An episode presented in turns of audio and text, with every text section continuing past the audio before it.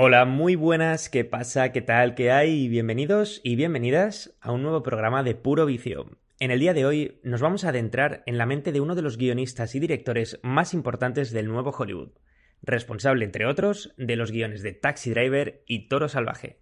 Estando todavía en activo y viviendo una segunda juventud, Paul Schrader aún da mucho de qué hablar, y su filmografía es donde nos adentraremos en el programa de hoy para todos vosotros y vosotras.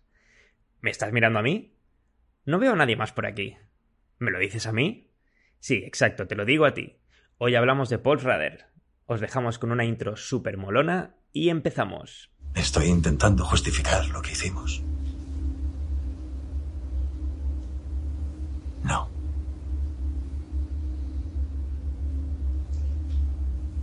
Nada. Nada justifica lo que hicimos.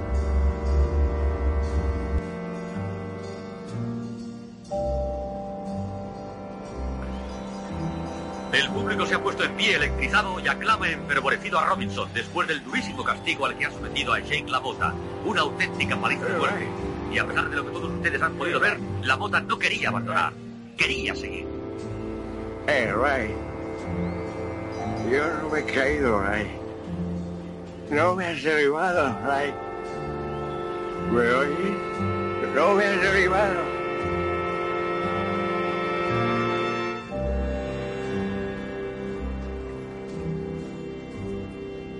He decidido llevar un diario.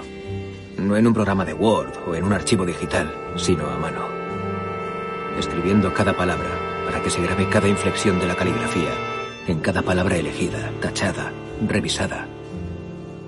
Para que consten todos mis pensamientos y los hechos de mi día a día sin ocultar nada.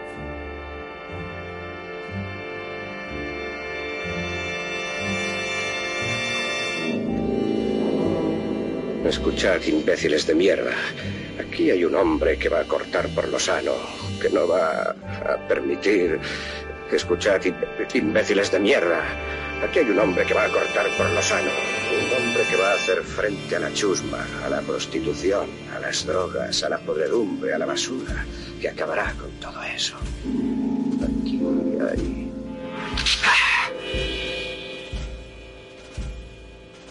Estás muerto. Puro Vicio, el mejor podcast de cine a tu servicio. Pues ya estamos aquí, tío. Vamos a hablar de Paul Schrader hoy, Mario. ¿Estás preparado? Estoy, estoy muy contento, estoy muy contento de que salga esto, estoy muy contento de estar aquí contigo y, Sí. por supuesto, estoy, estoy más que preparado.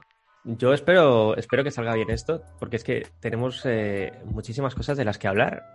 Son, son 50 años de, de trabajos de este señor y, claro, eh, es algo bastante extenso y vamos a intentar Mm. abarcar lo máximo posible.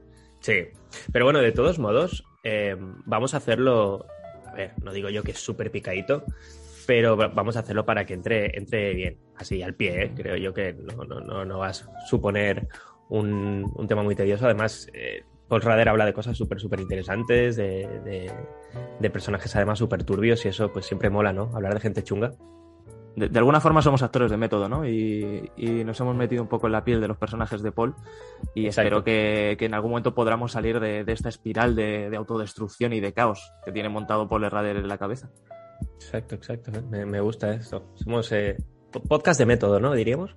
Un podcast de método, eso es. ¿Tú qué, mm, qué película recuerdas de este señor? Una, una peli de, de Paul Schrader, así de, direct- que haya dirigido, que haya escrito, que digas, "Buah, esta fue la primera que vi y, y aquí ya empecé a ver cosas. Pues mira, yo la primera que vi de, de Paul fue Taxi Driver, o sea, empecé por el principio. Como debe ser, ¿no? Haces Eh, y, y bueno, yo no tengo ninguna mala palabra para Taxi Driver. Tenemos un podcast eh, de, los, de los primeros eh, sobre Taxi Driver muy extenso, pero también... Muy bueno, ¿eh? ¿Sí? ¿Te gustó? Joder, pero vais al detalle eh, con esa, ¿eh? O sea, Sí. de verdad que si, si alguien quiere escucharse algo sobre Taxi Driver así detallado y demás, ese, ese podcast está, está maravilloso. Mm, Me lo pasé muy bien preparándolo porque fue uno de los primeros y me hacía mucha ilusión traer algo así a- y poder hablar con, con Juanan y con demás eh, colegas y con Fer y, y no sé, no me acuerdo. No me acuerdo si estaba Alex, pero yo creo que sí. Desde aquí le mandamos un, un beso a, a, todos. Enorme. Y me lo pasé genial eh, con Taxi Driver porque claro, es una película que implica muchas cosas. Eh, es, una, es una peli crucial para entender lo que es el cine de los años 70 y entender cómo ha evolucionado hasta el día de hoy. Y aparte de eso, bueno, es, es, mi película favorita de todos los tiempos, pero una a la que tengo especialmente cariño y que sí dirige el propio Herrader es El Reverendo. Eh, el Reverendo tiene posiblemente una de las eh, escenas finales más potentes de los últimos tiempos y unos personajes eh, cada vez de, que carismáticos eh, a su manera tienen bueno pues un, un, un, trasfondo bastante bastante importante. El final del reverendo es una cosa que te, te dejó loco, ¿eh, Mario? O sea, me acuerdo me que me, la, me, me, vendiste muy bien la película, pero sobre todo me, me recuerdo que me hablabas mucho del final y, y, y dije, madre mía, es que te, te, te, tengo que ver esto. Y, y, recuerdo además estar en el comedor viendo, viendo el reverendo yo solo y, estar, estar flipando, la verdad, estar flipando. Es un final súper, súper potente. Y además es eso, es que su cine está hecho para verse cuando estés tú solo, cuando estés en, eh, completamente solo en la soledad.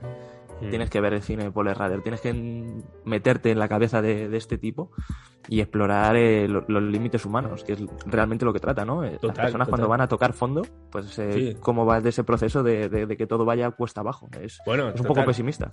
No, pero es verdad, es verdad. Y, y claro, al fin y al cabo no, no, estás viendo una peli de, de un grupete de colegas o de una película que, que- que vaya remando con, con un montonazo de personajes. No, es que al final, eh, ya lo diremos más tarde, ¿no? Pero a Paul Rader le gusta eh, hablar de esa soledad, ¿no? De esa vida, de esa vida truncada y, y- y es todo muy solitario al final y todo es muy, muy individual. Entonces, claro, que tú estés viendo, como tú dices, una peli de Paul Rader tú solo, pues está justificadísimo. Claro, además con la persiana bajada, eh, tú completamente, eh, no sé, te, te puedes poner hasta una botella de, de whisky y acabar borracho el podcast, acabar borracho de la película, porque es que se da, mm, da pie a ello, da pie Sí, a, sí, eh. a- a explorarte a ti mismo eh, hacia abajo, hacia mal, ¿no? La- Las, los miedos y las inseguridades de cada persona. Espectador de método, podríamos decir, ¿no? Espectador O sea, de método, eso es. ¿Y tú, Estaría bien ver, Taxi Driver conduciendo un taxi, por ejemplo. Claro, en- e- efectivamente, es que efectivamente. eh, Verla, verla y después, seguidamente después, bajarte, coger tu taxi y hacerte eh, por la noche, por los barrios más, más conflictivos, hacerte un- unas horitas. Iba a decir, Rubén, eh, ¿tú, tú cuál, es, cuál es la peli favorita de, de Paul Rader, la que a ti más te gusta? ¿O la primera que viste? Pues eh, ese, claro, la, primera, yo creo que estoy un poco como tú. Eh, sería Taxi Driver o quizás Toro Salvaje. Pero debo decir que la, la vi pensando más en, en la figura de Scorsese. Quizás ahora que estoy más con el tema del guion, pues ya intento separarlo, ¿no? O tratar de ver las virtudes de, de- de cada uno de ellos, ¿no? Entonces, claro, cuando vi Taxi Driver, pues veía sobre todo a Scorsese, pero ahora veo a esa figura, ese Schrader detrás y creo, creo que serían una de estas dos. Pero para este podcast, como he estado viendo varias de, de Paul yo ya te lo he dicho antes, eh, Aflicción eh, me parece... Me, me- me- me encanta, tío. Me gusta muchísimo ese retrato de ese, de ese adulto mm, medio torturado por, por su infancia, un poco a lo Mystic River. Eh, y, y- y me parece, me parece genial. No, no es perfecta, tiene un par de cosas que luego ya hablaremos, pero me, me- me dejó loco. Y además, de- después de haber visto Mishima y, y- Mm. y otras películas en las que ha estado, tanto en guion como en dirección, dices, madre mía, este, este hombre hace de todo. O sea, no se parece en nada a Mishima, a Aflicción, pero que, qué guay este tío, ¿no? De que pueda tocar tantos palos. Sí, no, de- desde luego. O sea, Aflicción fue una grata sorpresa. Eh, no esperaba no esperaba gran cosa, la verdad. Porque estaba antes de verla estaba leyendo críticas y no, no eran especialmente buenas ni parecía una película relevante. Pero tiene algunos detalles, algunos puntos que, bueno, a mí me, me movieron cosas. O sea que eh, Sí. completamente justificado. Sí, entraremos, entraremos al trapo. Eh, pues nada, Rubén, si quieres, ahora para poder seguir y, y- y analizar su cine más a, más a fondo, vamos a hablar un poco de, de- del contexto de Paul Rader, ¿no? Porque también es un personaje de que hablábamos de New Hollywood, ¿no? Que nos encanta esta época de grandes directores, de tu querido Spielberg, mi querido Martin, eh, Coppola, Brian De Palma, bueno, eh, un sinfín de, directores que, que a- ahora, a día de hoy, son leyendas y que esperemos que, les queden muchos años de hacer cine. Pero claro, Paul Rader es como, como el rarito, ¿no? Paul Rader, eh, porque no, no, no, no, iba a decir, no nació para ser director, sí nació para ser director, pero el camino para llegar a ser director fue como guionista, ¿no? Empezó siendo guionista y después ya pasó a ser un, director que en teoría no parece muy de renombre, pero que de verdad es un, es un tipo bastante importante en la historia del cine. Y lo primero que tenemos que decir, pues claro, si pertenece a New Hollywood, es un señor que ya es mayor, que tiene 75 años y nació en Michigan en, en 1946. Y bueno, como, como, al propio Martin, la religión es uno de los temas más principales que hay en, en, su cine y en su vida, y nació bajo la doctrina calvinista. Y uno de los detalles más interesantes quizás es que, eh, a diferencia de Martin, que, que, ya sabemos que tenía problemas con que era asmático y que no podía jugar juegos con los otros niños y tenía que pasar toda su infancia en, en un cine, pues Paul Rader, hasta que no llegó a los 18 años, no vio su primera película esta doctrina religiosa calvinista pues eh, le cohibió un poco ¿no? de este nuevo arte que estaba surgiendo por aquel entonces y de alguna forma pues eh, le, prohibieron el acceso a este, a este tipo de, cultura. Además, la, la, iglesia calvinista pues eh, confía en todo lo que dice la Biblia, ¿no? Eh, la siga a pies juntillas, podríamos decir, hmm. y tiene pues a Dios como un ser soberano, que, que de alguna forma si, si, no cumples todo lo que dice te castiga, o sea, es un poco una religión del miedo, ¿no? Lo que podríamos ver en el séptimo sello de, de Inman Berman, que también nos gusta mucho a los dos, es como esa religión que, que, bueno, de alguna forma te persigue y no te deja suelto y que te tienes que arrepentir y eh, como, como afligido, ¿no? Como, como, su como su propia peli, como aflicción. Es que menos mal, ¿eh? Que, que las pasó putas Paul Rader, si no, no tendríamos sus pelis. Claro, y, y, además es que mucho de su cine se viene, viene de esto, ¿no? Viene de todo este trauma, entre comillas, podríamos decir trauma, de sí. no poder acceder a algo que es tan importante para él hasta tan tarde. Eh, llegar a, con los 18 años y descubrir un nuevo mundo, prácticamente. Claro, claro. Sí, sí, nada, nada que ver con, con, el resto de sus colegas. Efectivamente. Y bueno, pues eh, aparte de que la, religión es un tema que mm, a él le, viene como algo dado, ¿no? Desde que es pequeño, no es que se acerque a ella, sino que de alguna forma es una imposición.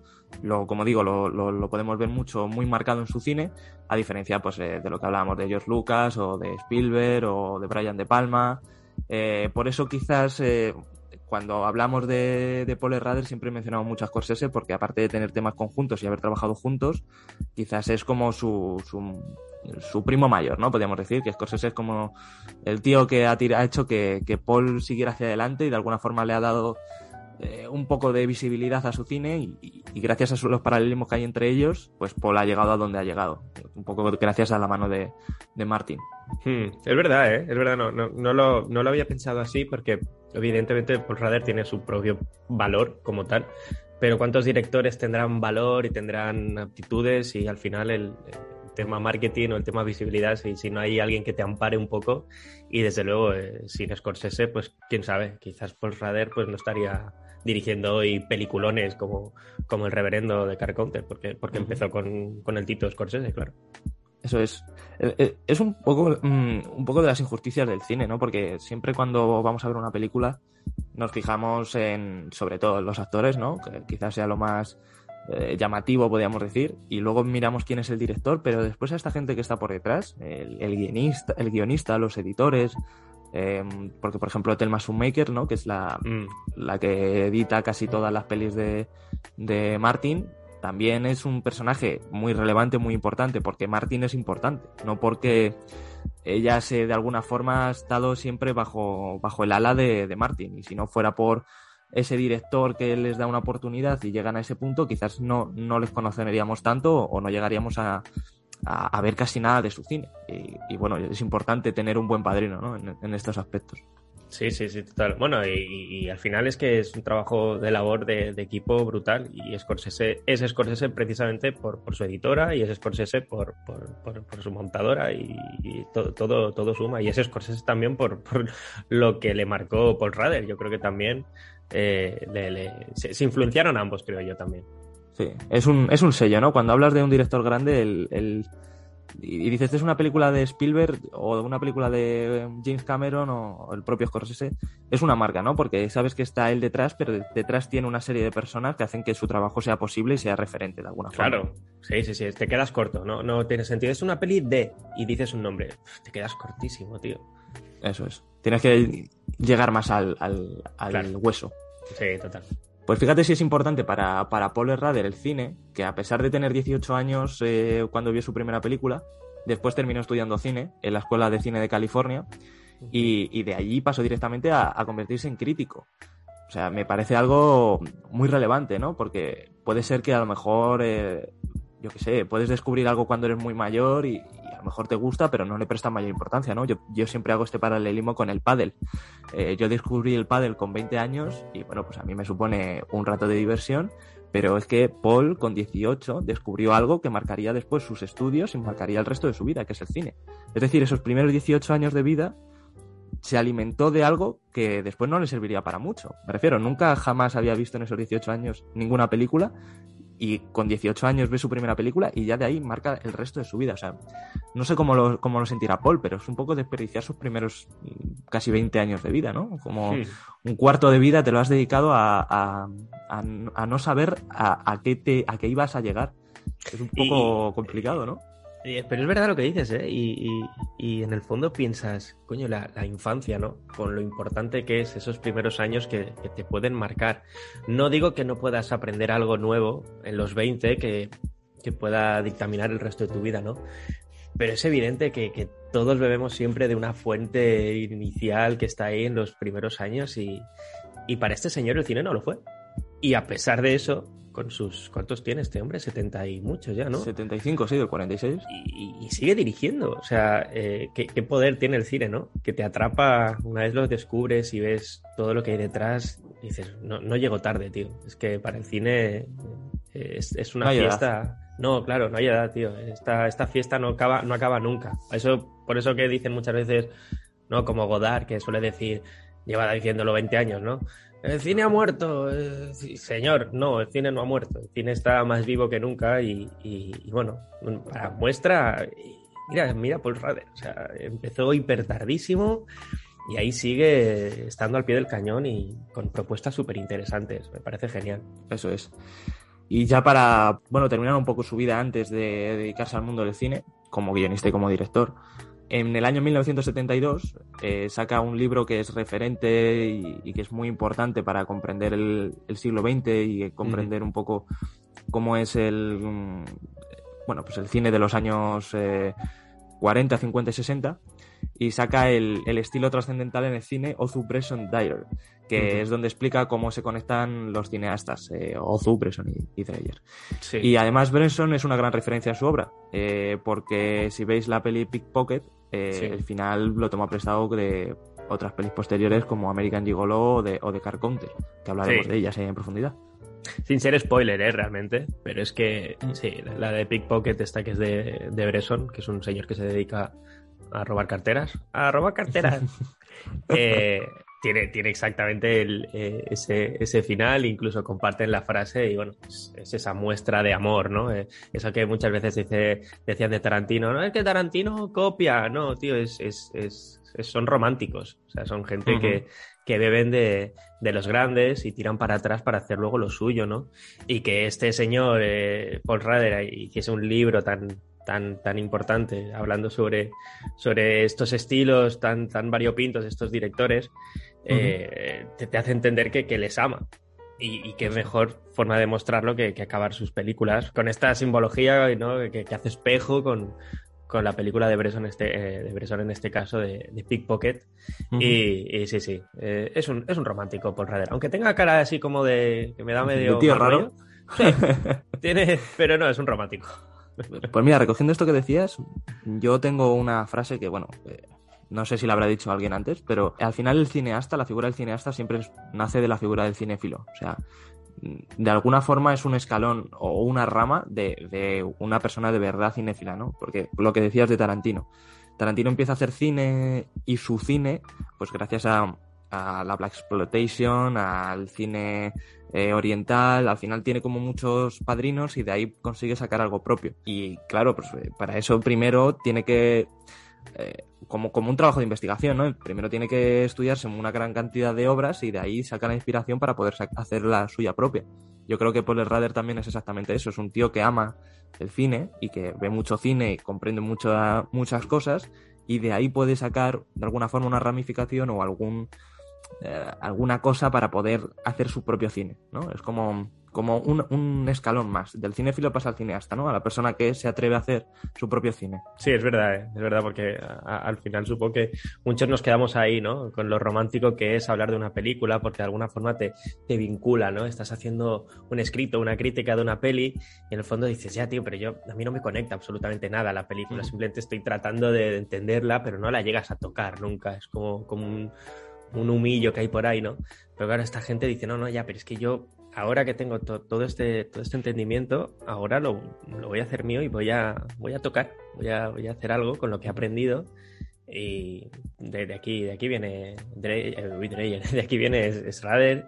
Y bueno, todos estos de esta ola de, de New Hollywood que, que, en el fondo eran, ya se les, se les, decía, ¿no? Eran como los listillos de la clase, eran unos entendidos que venían de, de la escuela.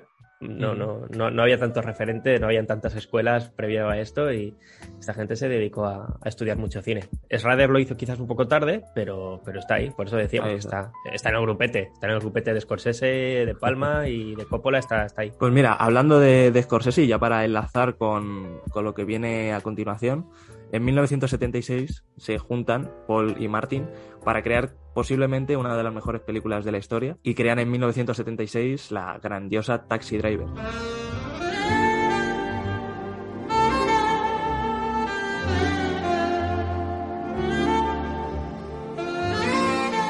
Bueno, Rubén, eh, yo ya estoy en, en Nueva York, ¿eh? Yo estoy en Nueva York sí. en la noche, estoy en, en, el taxi de Travis, estoy escuchando ese, ese jazz, eh, esa banda sonora de Berman tan, bueno, pues eh, como, como oscura, apagada, sucia, ¿no? Estoy ya metido dentro de este mundillo oscuro.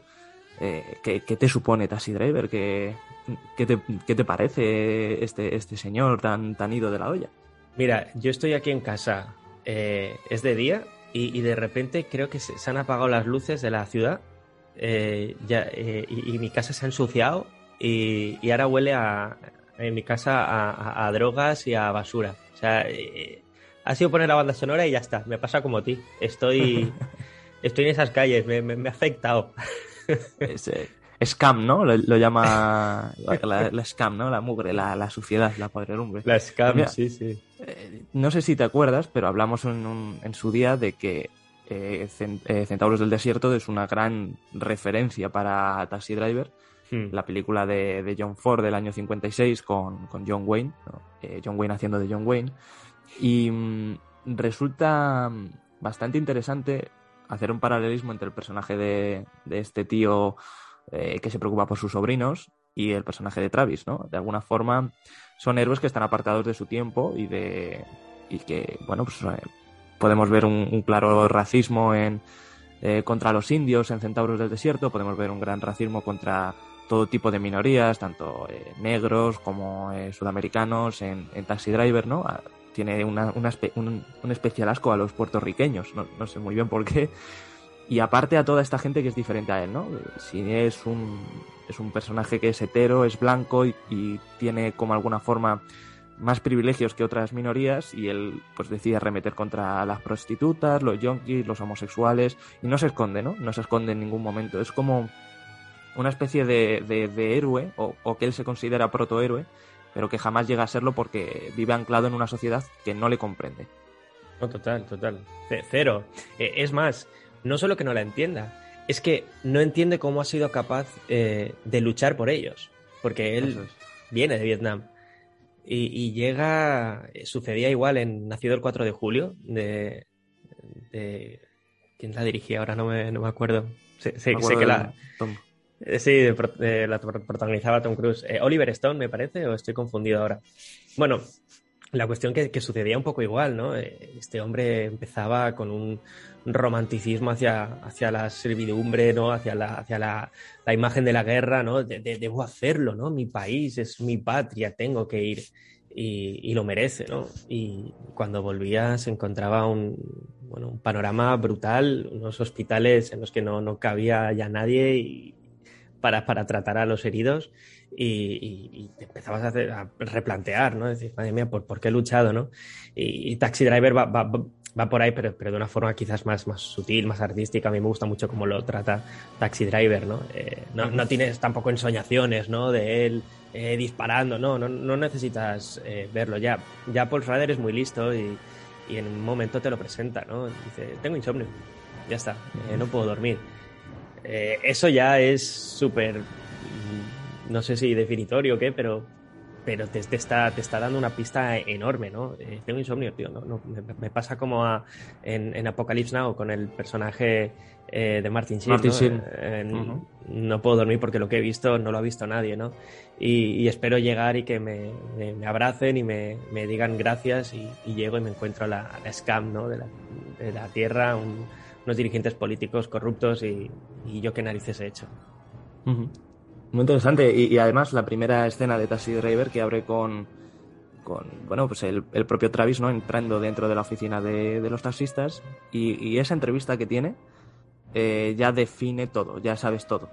Eh, eh, son dos minutos, pero que te ha planteado toda la situación y te hace meterte en el nudo de lleno. No necesitan más presentación que esos dos minutos, ¿no? Eh, te explica, te explica de dónde viene, hacia dónde va y, y cómo piensa llegar, ¿no? Él cuenta mm. que eh, le hace la entrevista y le dice cómo está tu historial de historial de, de servicio y dice limpio como mi conciencia ahí ya vemos la primera mentira de Travis. Y luego sigue sigue y sigue ahondando y sigue preguntándole y diciéndole dónde serviste en la marina no sé qué y como que los dos el, tanto el entrevistador como Travis pertenecen al, al mismo gremio por así decirlo son personas que han ido a Vietnam pero uno ha vuelto a, a, incorporarse dentro de la sociedad no porque no vemos más a este personaje, pero sí que está integrado, sobre todo por cómo, por cómo está compuesto ese plano. Él está sentado y es la única. Y, Travis es el único que está de pie en esa oficina. Todos los demás, la gente que está detrás, están todos sentados y Travis es el único que está de pie, es el único que está incómodo, con las manos claro. en los bolsillos y se ve reacio a hablar con él. Y esa, ese juego, que eso es propio, eso es eh, Martín haciendo magia, eh, ya te da a entender todo lo que quiere Travis, ¿no? Y, y el siguiente plano justo después de Taxi Driver es un paneo, pero claro, nosotros cuando, cuando hablamos de un paneo es una, es una cámara que va girando y va siguiendo al personaje. Pues lo hace completamente al revés. El personaje pasa por detrás de la cámara mientras el paneo lo hace en dirección contraria y le vuelve a recoger, ¿no? Como Travis está fuera, Travis no está dentro de este plano, no pertenece a este mundo de alguna forma. Y claro, e, esto ligado con todo lo que había pasado Paul Rader para hacer este guion, ¿no? Porque recordemos que él había tenido una aventura extramatrimonial con, con otra señora que no era su novia y al enterarse su novia pues eh, él empezó a vivir en el coche, vivía armado, eh, pasaba noche y día pensando en Taxi Driver y al final lo decía él, que tenía que escribirla para no convertirse en Travis. Eh, él también se veía alejado de esa sociedad y aquí es el primer ejemplo donde lo muestra y quizás el más claro entre, entre todo lo que ha hecho en el cine. Jolín, qué fuerte. ¿eh? Es que podrían hacer una película sobre el proceso de escritura de Taxi Driver ya de por sí, ¿no? Pues no es broma. Me, me, parece, me parece genial y además como, por lo que estabas diciendo, cómo se juntan dos grandes, ¿no? O sea, eh, tienes a Schrader presentando en cuatro líneas al personaje, que eso, eso, eso no, no, le quito mérito a Scorsese, pero eso es de guion. O sea, esa presentación, eso es guion puro. Y, y Scorsese dice, vamos a poner lo que, lo que este señor ha escrito, ¿no? Pero que Scorsese entienda bien eh, esa idea y ese concepto y haga esos paneos y, y, y, lo desvincule ¿no? de la cámara, es, son dos grandes, son dos grandes eh, artistas que han entendido el guion y han, entendi han entendido cómo, cómo llevarlo a, a, a, al cine y cómo, cómo tratarlo de forma eh, en, en, el audiovisual, ¿no? Digamos, ¿cómo puedo, uh -huh. ¿cómo puedo relatar en cuatro frases al personaje? Pero es que además, ¿cómo lo puedo expresar? Visualmente, pues se, se juntaron dos, dos, bestias. Además, es quizás también muy importante entender que, que todo lo que comprende la historia de Taxi Driver, que al final es un tío que no encaja en un mundo que le ha tocado vivir y que del que ha vuelto, al que ha vuelto, por así decirlo, eh, y, y cómo él entiende que para poder conseguir una vida plena, una vida de éxito, ¿no? Porque realmente él lo que quiere, aunque no lo diga nunca, es ser feliz y encajar donde, donde no encaja entiende que para ello debería encontrar una mujer con la que poder procrear y tener una familia o poder sentirse amado de alguna forma y otro es el reconocimiento social, ¿no? Son los dos grandes pilares de la, de la película. Por eso cuando conoce a Betsy e intenta salir con ella, el tío al principio es muy agradable y, y de alguna forma conecta con ella y ella también siente algún tipo de interés por él. Y cuando ese, esa, esa lacra ¿no? que tiene de no entender la sociedad en la que, en la que él está, eh, que está inmerso, le hace llevarla a un, a un cine erótico eh, y, y, ahí termina su relación con Betsy, él se ve como la víctima. De alguna forma se está autovictimizando porque no entiende que ha hecho mal. Eh, por eso la, la, llama, la escribe y, y, el tío siempre está como intentando arreglarlo porque no entiende que ha hecho mal, no entiende que hay nada raro en lo que ha hecho. Y cuando sí. ya por fin eh, entiende que Palantine, ¿no? El personaje con el que trabaja Betsy, es el, eh, el referente masculino, decide acabar con él. Y cuando, cuando no acaba con él, intenta acabar con Harvey Keitel, que es el chulo de, de Jodie Foster, ¿no? De, de, Iris. Y de alguna forma se nota que tiene como eh, esa sensación de querer ser el alfa, ¿no? De alguna forma querer quitar una competencia que no existe, la quiere quitar de, quitar de en medio para ponerse él. Es como una especie de, de, lobo solitario, por así decirlo. Hmm. Es que son muchas lecturas. Aquí, bueno, eh, podríamos entrar. Ya solo lo del cine, lo de que la lleve al, a ver películas eróticas, yo creo que ya, ya muchísimas lecturas podríamos hacer. Bueno, es que está totalmente perturbado y, y, él, como tú dices, no, no, no entiende. Quizás no diferencia muy bien el, concepto bien, mal, correcto, incorrecto. Eh, y, y, y, juega además el, el, guionista con esa idea, ¿no? De decir, vale, pues va, vamos a poner a, a, alguien puro al lado de este señor que está medio tarado. Si ponemos a alguien como, como esta chica, ¿no? Que, que venía de hacer eh, bueno, mucha gente la ha recordado porque la vio en una película que se llama La, la última película y salía, salía desnuda esta chica y salía como, era como una ensoñación para cualquier persona que viese a esa mujer. Claro, ese recuerdo, ¿no? De esa pureza, de esa mujer bellísima, la pones al lado de, de un Travis Bickle que está vuelto, bueno, está, está ido de la olla, pues aún te da más miedo, ¿no? te da más miedo. Es, es, como eh, el nombre de Marilyn Manson, tú sabes cómo, cómo vir. Te vamos a juntar ¿no? dos elementos para crear algo muy potente, ¿no? Vamos a crear la, la pureza más absoluta, ¿no? Como Marilyn Monroe con, con el nombre de Charles Manson. Manson. Sí, vamos a crear algo loco porque tenemos ahí lo, lo más bonito y lo más eh, depravado de la humanidad. Y, y, de hecho, vamos a, vamos a, si quieres, a escuchar una de las frases de, de Taxi Driver que hace que podamos entender cómo se ve a sí mismo Travis y de alguna forma podemos enlazar con uno de los puntos más importantes del cine de Paul Rade, que es la voz en off. La soledad me ha perseguido durante toda mi vida, por todas partes, en los bares, en los coches, en las aceras, en las tiendas, por todas partes. No tengo escapatoria, soy un hombre solitario. Esta frase quizás sea la más importante para entender lo que es eh, o cómo se ve a sí mismo Travis, ¿no? Eh, un hombre solitario que vaga por las calles de Nueva York haciendo su trabajo, pero que sabe que no hay escapatoria, ¿no? Ese, ese no hay escapatoria quizás sea lo, lo, más importante, que él sabe que por más que se esfuerce, por más que intente lograr ese objetivo, no va a salir de ser una persona solitaria. Pero ese último plano, el último plano de, de Taxi Driver en el que él mira por el retrovisor, la música de repente se enturbia y lo, lo menea, ¿no? Lo agita para poder eh, girarse a ver a, a, a, Betsy. Hace, hace ver que toda esa ensoñación, ¿no? Desde el final violento hasta esta especie de, de epílogo, es eh, una ensoñación de él, ¿no? Es una, una especie de paranoia de que él piensa que ya está bien, pero justo con ese giro del retrovisor vemos que él sigue completamente perturbado y que es una bomba de relojería y en cualquier momento puede volver a estallar. Sí, sí, sí, sí. Bueno, y, es que ahí está genial que, que Schrader trate al personaje de esta forma porque se aleja un poco de, de, de, de, de los paradigmas más convencionales, ¿no? De, la, de la historia, del camino del héroe, ¿no? Porque se supone que siempre debes aprender algo. Un personaje, para que se cierre el arco, debe, debe haber logrado ser alguien distinto cómo empezó. Y, ese, ese movimiento, ese, ese toqueteo del, el, del retrovisor, es, es, es, como mi vida sigue, sigue estando un poco alterada, eh, sigue estando todo un poco enturbiado. Eh, no sé qué puede suceder mañana. A lo mejor eh, tenemos, tenemos otro acontecimiento que me lleva a cometer una, una atrocidad, una locura y, y sí, es, es eso, es, es, el antihéroe realmente, no, no, no, no, no ha aprendido. Y, y, por volver un poco a la, a la, frase esta que hemos escuchado, eh, sobre la soledad que le ha, perseguido, le ha perseguido toda la vida, no hay escapatoria, soy el, el hombre solitario de Dios. Aquí yo no sé si ahora hablando contigo estamos escuchando realmente a Paul Schrader. O sea, Qué interesante eso.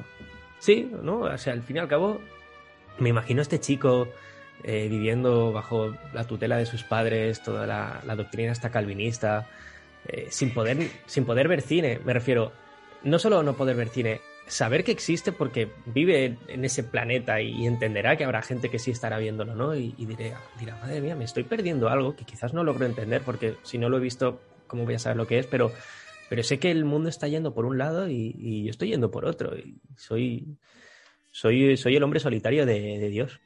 Ujú. Pues completamente cierto. Y, y lo que decía de lo, uno de los puntos de- del cine más importante de Paul Rader es eh, la voz en off. Al menos eh, yo diría que hay menos un par de películas, casi todas tienen ese, ese toque, ¿no? Ese personaje que habla consigo mismo. eh, de alguna forma o, o meditando o escribiendo un diario, como es en el caso del reverendo Car Counter o Taxi Driver. En muchas ocasiones, ¿eh? el, el diario siempre está ahí. ¿eh?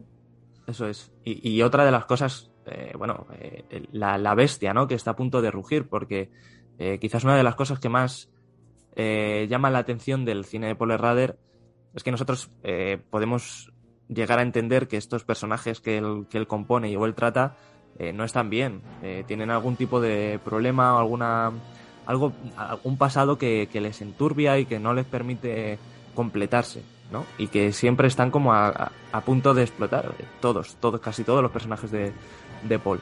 Y, y esto me hace, me hace pensar que, que efectivamente es el propio Paul hablando de, sí mismo. Eh, ese momento que, como, como te decía, del estar viviendo dentro de su coche armado, eh, con una botella de alcohol y, y de alguna forma tocando fondo, joven, bastante joven, eh, le hace tener que crear estos personajes porque él se siente así, ¿no? Se siente como Travis, se siente como el reverendo, como el contador de cartas, entiende muy bien a Mishima, eh, sabe que Nick Nolte en aflicción ha tenido un padre que le ha mm, insidiado toda su vida y ha hecho que se convierta en lo que es él y, y habla por sí mismo, ¿no? No es que esté hablando de algo completamente ajeno, sino que él está hablando de sí mismo. Para hacer cine tienes que entenderte primero a ti, a ti mismo. Y para hacer un guion tienes que hablar sobre cosas reales, cosas que a ti te pasen y cosas que tú sepas sinte- sintetizar. Total. No puedes hablar sobre, eh, no sé, sobre la guerra de cuando utilizan a niños soldados si, si no has vivido eso, porque jamás llegarás a entender el punto de una persona que sí lo ha vivido. Entonces, Exacto. Paul Rader se lo lleva por ahí y por eso sus películas son quizás tan densas, o sea, tan sesudas, de decir, eh, un, personajes que tienen una convicción y un pensamiento y una personalidad tan fuerte que a veces que puedes llegar a empatizar con ellos. Mm.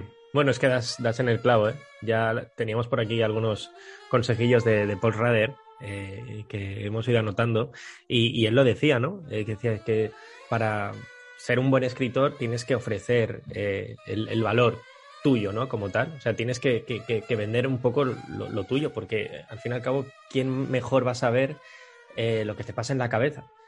Eh, pues si te conoces bien y si, si entiendes y, y afrontas tus problemas y, y los examinas, pues, pues vas a poder hablar bien de ellos.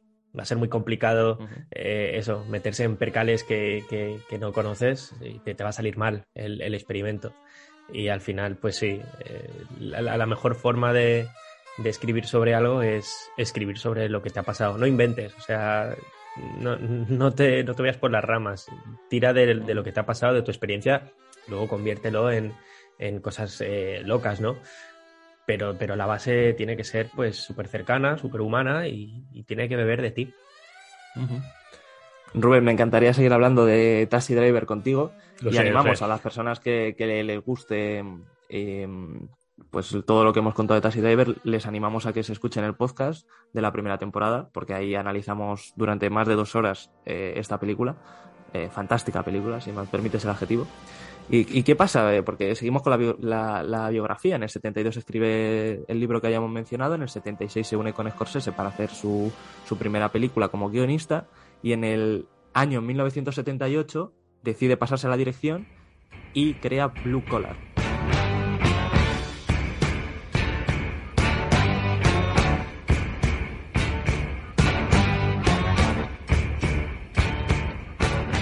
Bueno, Rubén, cambiando de tercio, Blue Collar, año 1978. ¿Qué, qué cuenta Blue Collar? ¿Qué pasa con Blue Collar? ¿Qué hay aquí? Me gusta mucho Blue Collar, tío, la verdad. Eh, además es la primera película que, que dirige, eh, dirige y, escribe. Y mm, el pobre lo pasó mal, ¿eh? Con esta. Eh, parece ser que los tres actores principales no se acaban de llevar bien. Richard Pryor, Harvey Keitel y Japet Cotto. Que, bueno, Richard Pryor, seguro que, que- que muchos padres sabrán quién es, aunque muchos hijos les costará. Pero no sé si tú recuerdas una película, es del 89, que se llama No me chilles que no te veo. Eh, yo es que fue la primera película que vi de este señor, que eran dos personajes, que uno era ciego y el otro era eh, sordo y al final estaban envueltos en, una, en un asesinato y bueno, imagínate, ¿no? Los dos eh, en un coche conduciendo el, el sordo mientras el... no, el- está conduciendo el ciego mientras el sordo le indica, bueno, no sé, una, una, una locura. Y claro, era un comediante, era un humorista y, y había gente que no confiaba en que este hombre pues, pudiese, pudiese hacer un papel tan dramático, pero al final, eh, al final le sale bien. Lo que pasa es que se, se juntaron, no sé, se juntaron tres, tres bombas, no sé si Harvey Keitel estaba más, más comedido y más, más tranquilo, pero, pero Richard Pryor parece que la ha liado mucho en el set y llegó incluso a, a amenazar a, a Paul Rader en una escena porque le dijo, no me vas a decir a mí que haga la escena tres veces y parece ser que sacó hasta una pistola y... Bueno, Paul Rader llegó a plantearse si seguir como, como cineasta con esta experiencia, con esta Blue Collar. No me Por- extraña. Sí, sí, por, por estos tres. Eh, y Japet Koto, por cierto, es este actor que sale en la película de Alien, un, un actor de raza negra eh, que sale en la Sí. nave. Bueno, pues, pues sí, yo, yo también le conocía de Alien y cuando le vi aquí dije, ostras, míralo.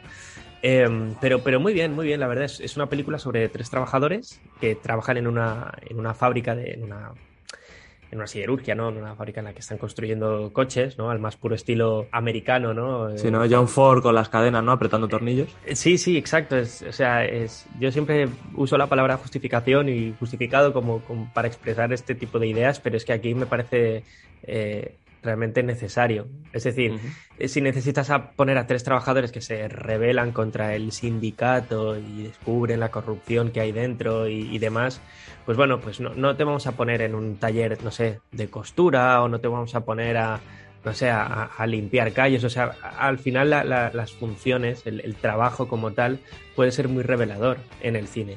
Y que estos personajes estén en una fábrica de coches apretando tornillos y, y- y en ese proceso de, eh, de manufacturación, ¿no? De, no hay ni siquiera eh, eh, espacio para la creatividad, ¿no? Me han dicho que el coche tiene que tener esta forma y el tornillo va aquí y pum, y otro, y otro, y así cada día, cada día, ¿no?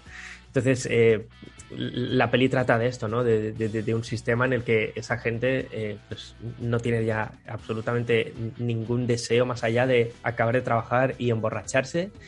Y, y mientras tanto el sindicato pensando, pues qué maravilla, ¿no? Tenemos aquí a, a los peones que no se van a quejar nunca, eh, les hemos vendido el sueño americano, ellos entienden que deben hacer esto porque entienden que deben comprarse una casa y tener hijos y tener una mujer y mientras tanto pues nos vamos a forrar. Y, y Paul Rader pues claro vio esto y dijo pues voy a, voy a contarlo en Blue Collar, una peli de verdad que, que, que a reivindicar. Eh, Richard Prior, que como decía antes es un actor de comedia, aquí está desatadísimo y súper convincente y, y bueno, de hecho en, la, en, la- en el cartel, en el- la portada, eh, hay una gran frase de, de un crítico que, que decía algo así como al- algo así como que me, me- me ha descolocado por completo, o sea, se ha alejado por completo de su vis cómica de la que estábamos acostumbrados y, y ha ofrecido un retrato del, del trabajador medio americano un poco como el de Taxi Driver a punto de explotar, ¿no? Estoy, estoy muy Ajá. cabreado, aunque al final la peli va, va por un lado eh, distinto eh, y, y- y hablan sobre cómo, cómo al final la corrupción, pues bueno, te, te- te puede llegar a ti, eh, aunque hayas nacido... Impoluto. Sí, exacto. Aunque seas más humilde y tal, al final te, te- te- te va- vas a oler los billetacos y vas a decir, "Hmm, interesante. Ajá.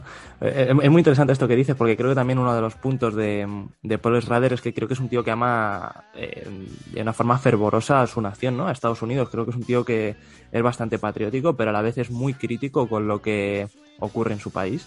Eh, lo podemos ver en Blue Collar, eh, bueno, lo podemos ver en cualquiera de sus películas, ¿no? Ese sentimiento patriótico, ese sentimiento de pertenencia a un lugar, pero siempre entendiendo que eh, que hay algunas cosas que no funcionan y que debe denunciarlas, ¿no? Con el Mm. papel que tiene debe de alguna forma hacer el ejercicio de poder exponer frente a otras personas las injusticias que hay en, en este mundo. Eh, no es como, eh, no sé cómo decirte, quizás a ti eh, que te gusta más, eh, mentiras arriesgadas, ¿no? Los estadounidenses son los buenos, Sí. los musulmanes son los malos y, y esto acaba así. O, o el propio Rocky, ¿no?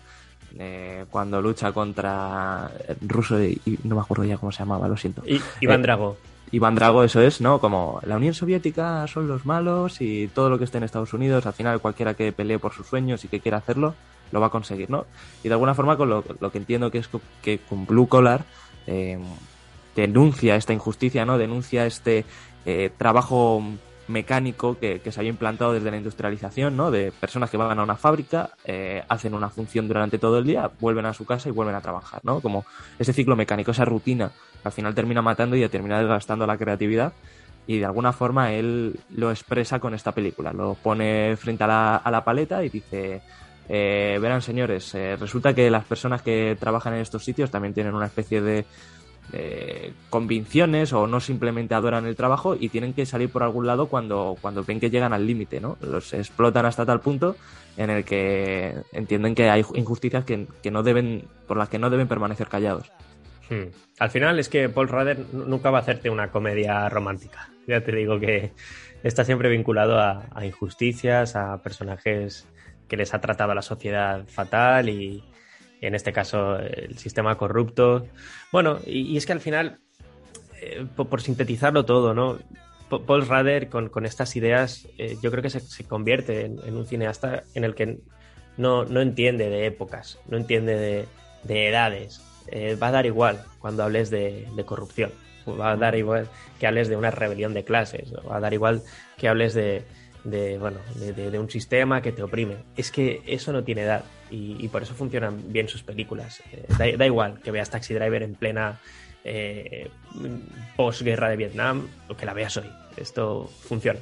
Además es bastante interesante eh, hablar que, que también eh, otra de las personas que intervienen en Blue Collar como guionista es Leonard Schrader, que es uno de, de los hermanos de, Paul Schrader, eh, que también había pertenecido a, al mundo del cine y que había hecho algunas otras películas como Yakuza o eh, Tango Desnudo o eh, Asesinato Norteamericano. O sea, realmente es un tío que también había pertenecido un poco a este movimiento de del New Hollywood, pero que sí que había sido un poco como más, eh, le tenían un poco más apartado, ¿no? Ten, no tiene muchas películas en su haber, pero es importante también el, el sentimiento familiar, ¿no? La familia quizás es una de las de, de los temas quizás más secundarios en Paul Rader, pero que luego en el reverendo podemos ver que, que la familia es, es, uno de los pilares eh, que sostiene la película. O sea, mm. que también eh, tiene su reconocimiento el hermano de, de Paul Rader, Leonard. Ay, cuando lleguemos al reverendo, Mario. Ay, cuando lleguemos ahí, que no, no acabaremos. poco a poco, quedan, quedan 39 años para llegar a, al reverendo. La gente va a decir, bueno, pues chao. No, no, no, por favor, eh, que está siendo guay. Vamos a pasar ya con la segunda película que crea eh, Paul Rader como director eh, en 1980 con un, con un guapísimo y atractivo eh, Richard Gere y con una banda sonora que yo creo que, es una de las películas que representa mejor la, la, época de los 80. Y no estamos hablando de ni más ni menos que American Gigolo.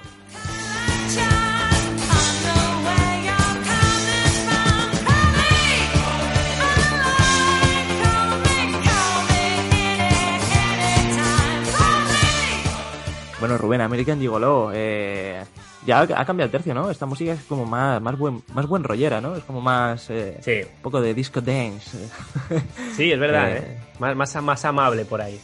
Claro, eh, o sea, cómo empieza American Gigolo, ¿no? Con, con ese tío con, con, las gafas de sol, la americana, eh, sonando esa música en un descapotable, llegando a una mansión de lujo, donde hay una mujer esperándole y otras dos mujeres en topless en la, en la, en la terraza. Eh, cambia completamente el tercio, ¿no? De, de ese um, Paul Rader tan pesimista o tan... Eh, que, que, hablaba sobre, sobre inseguridades de las personas y cómo podían llegar a, a sus límites, de repente vemos que, que cómo mola ser eh, un prostituto y cómo mola ser eh, Richard Gere, ¿no? Exacto. Sí, es verdad, pero, pero como sabemos, estamos hablando de Paul Rader, no, no tardará eso en enturbiarse y, es. No, no, tardará el, el traje de, de, Richard Gere en, En mancharse. En, mancharse. Eh, tenemos además, eh, bueno, a ver, pues, ya, ya hablaremos, ¿no? Hay una escena muy concreta, pero eh, claro, en esta película el, el Richard Gere hace de, de acompañante, ¿no? Que me hace gracia que sea, bueno, es acompañante. Acompañante, sí. Sí. Es importante, ¿no? Quizás la traducción en, en, en España, pues, entender el año, ¿no? 1980, o sea, ya ha pasado cinco años desde la muerte de Franco, o sea, la censura y el lenguaje que podemos ver en las traducciones de estas películas, porque Taxi Driver está lleno de, de, de, pala- de- palabras malsonantes y siempre están como suavizadas en las traducciones al español, siempre están como, eh, pues bueno, eh, hacerlas un poco más ligeras, ¿no? Porque hablar a lo mejor de, de prostitutas, ellos, él, él la llama directamente bitches, ¿no? La llama putas. eh, quizás Sí. a lo mejor en, en aquella época, en, el años- en los años 70, eh, sacar algo así, con toda la censura que había habido durante los últimos 40 años, quizás hubiera chocado, eh, hubiera llamado la atención. Y, y me gusta ese, ese toque de acompañante, ¿no? Es como... eh, soy un puto, pero, pero llamando acompañante. Y, y- Soy un puto muy puto, además, ¿eh? Muy Porque puto, sí, sí. el tío Está le ves y guapísimo. dices, joder, eh, Richard Gere. La gente que le recordase a Richard Gere por, por eh, eh, con, con Julia Roberts. Eh, ya, ahora no me va a salir la película más clásica de la historia de Pretty Woman, perdón, Pretty Pretty Woman de, Woman. de- de los 90, más romántica de. Pero, pero madre mía, ves a Richard Gere en American Gigolo y dices, no, no, es que es aquí. O sea, aquí es donde el tío dijo, eh, gente, miradme lo bueno que estoy. Eh, Tony Stark, eh, se marcó un Tony Sí. Stark. Un Tony Stark. Sí, es una, es una comparación bastante, sí, bastante buena. Eh, no, y, lo que decía de que se ensuciaba su traje rápidamente. Efectivamente, una de las, de las primeras escenas, ¿no? Es el momento en el que mm, el tono amable y cálido que, que derrochaba al principio, de repente se empieza a volver muy negro cuando este hombre llama a- le llama para, para, para sus servicios, ¿no? Y además es una escena en la que tú no sabes muy bien qué está pasando porque eh, se ven que están los dos hablando en una casa que no es la de Richard Gere y este señor le dice, eh, verá, pues eh, le he contratado para que usted eh, practique el amor con, con mi esposa. Y claro, pues él, empieza a ser un poco más agresivo, ¿no? El tono de, sí, vale, ¿cuánto me va a pagar? Eh, ¿Qué tengo que hacer? Y ya cuando llega a la habitación de la mujer, ¿no? Que, que ya la espera en, en la cama, el tío dice, no, yo me quedo aquí mirando, yo no interactúo. Y, y bueno, pues Richard Gere se pone a, bueno, pues hacer su, su labor, su trabajo. Y como la empieza a tocar, ¿no? Le empieza a besar, eh, procedimiento, podríamos decir, habitual, estándar. Y el marido empieza a darle órdenes un poco eh, violentas, ¿no? Le empieza a decir eh, obscenidades como que le dé la vuelta o que le practique un, un tipo de sexo diferente o que la golpee y se va un poco al extremo, ¿no? Ni siquiera, mm, o sea, es el marido el que, que está de alguna forma vendiendo a su mujer. Eh, Aunque supuestamente es un servicio que contrata para darle placer a, a ella, eh, al final el que gestiona todo esto es el hombre y ella simplemente se pone a, a hacer, a obedecer lo que él le dice. Y Sí, quizás sí. es una de las escenas más, más eh, heavies que hay en la película. Sí, no, es, es muy interesante. Yo, yo creo que, que- que se desmarca un poco de- de- del resto, ¿no? No, no, no digo que no, no que desentone ni nada ¿eh? con la película, pero es una, es una escena súper potente, a, a pesar de, de- de lo contenida que está, ¿eh? O sea, Sí. eh, entiendes que lo que estás viendo es- está siendo algo muy violento, muy, muy chungo y no, no, no, es, no es coincidencia que esa habitación esté medio opacada, ¿no? Las persianas bajadas y demás. Entendemos que lo que está sucediendo ahí es secreto y, y que nadie lo puede ver, pero bueno, estás tú ahí como espectador, como ese marido, eh, deseando verlo y, y por ahí me, me- me gusta cómo, cómo lo resuelve un poco, porque eh, ¿recuerdas en el podcast de tesis que hablábamos sobre esa necesidad del público de, de querer ver cosas turbias, de "Buah, estoy Ujú. deseando que me están diciendo que voy a ver algo muy violento, me están advirtiendo de que lo que voy a ver son escenas muy chungas y play, y cuando le dan al play, la película de tesis acababa y la gente, joder, que yo quería verlo, ¿no? Eh, y, y claro, y ahí el director diciendo, exacto, ¿ves? ¿Ves? Como querías verlo, pues eh, he retratado un poco esa, ese sentimiento. Y aquí en American Gigolo parece un poco que, que, que, que juegue esa, esa idea, ¿no? De va- vais a ver algo muy, muy chungo. Eh, Además, supongo que también la venderían como eh, American Gigolo, una película sexual, así, medio, medio erótica, y, y que al final no lo ves. Y al final dices, ostras, que, que no voy a ver cómo golpea a esa, a esa mujer y cómo la, la toca, y, y me ha dejado con las ganas, ¿no? Y qué pena. Y ahí Paul, ahí en plan, "Ah, sí, al final no lo vais a ver, chicos. He jugado, Pero- he jugado contigo. He jugado sucio, he jugado sucio, pero, pero, pero estás, estás pensando que lo- no necesitas verlo para, para imaginarte eh, lo, lo, lo- lo- lo decadente que está siendo ese, ese momento, ¿no? Ese, ese marido que está vendiendo a su mujer. me parece brutal. tío. Eh, me parece que es muy interesante también el, corte, ¿no? De la, de la vida tan eh, lujosa, ostentosa que, tiene Richard Gere y cuando se acaba la música y llega a este plano, ¿no? Porque es un corte, mm, no es algo gradual, o sea, es eh, un, corte, es muy, es muy seco. De repente de, ver todo esto, esta vida de, de- de placeres y de lujos, de repente se ve opacada por, por la cruda realidad eh, y, y- cómo este tipejo pues eh, maltrata a su mujer, ¿no? Luego es verdad que la película se va por otros derroteros porque pasa a ser un poco un telefilm, eh, con todos mis respetos porque evidentemente American Gigolo es un clásico, de a él le tienden una trampa y tiene que encontrar quién ha sido, ¿no? Eh, porque al final esta mujer resulta que aparece muerta y claro, pues hay un, un investigador que le pone en el punto de mira porque resulta que es una de las personas con la que con las últimas personas con las que estuvo fue eh, con Richard Gere y todo se vuelve pues eh, como la conspiración ¿no? de todas las personas que le intentan como eh, o, o ayudar o le, o le intentan terminar jodiendo pero siempre es eh, pues bueno eh, una caída hacia abajo quizás lo más rescatable o, o lo más artístico cinéfilo sea esa primera media hora de American Gigolo en la que te cuenta este personaje y, y cómo tiene sus luces y sus sombras que son muy son como muy polos opuestos no vive una vida mediocre en el medio sino que tienes todo y de repente tienes nada es eh, una caída a los abismos pero un poco hecha un, drama pues eh, un poco ochentero no Sí, sí, es verdad, es, es esa caída, ¿eh? Esa caída y, como antes lo había mencionado, es con ese traje que se ensucia, esa caída de él buscando debajo del coche, eh, esas joyas, esa, ¿no? Está, está tratando de ver, que está convencida de que le están tratando de inculpar de algo que no ha hecho. Y, y para ello tiene que, que- que ensuciarse ese traje, ¿no? Y ves a Richard Gere que ha estado al detalle durante toda la película, súper pulcro y, y saliendo de, de punta en blanco.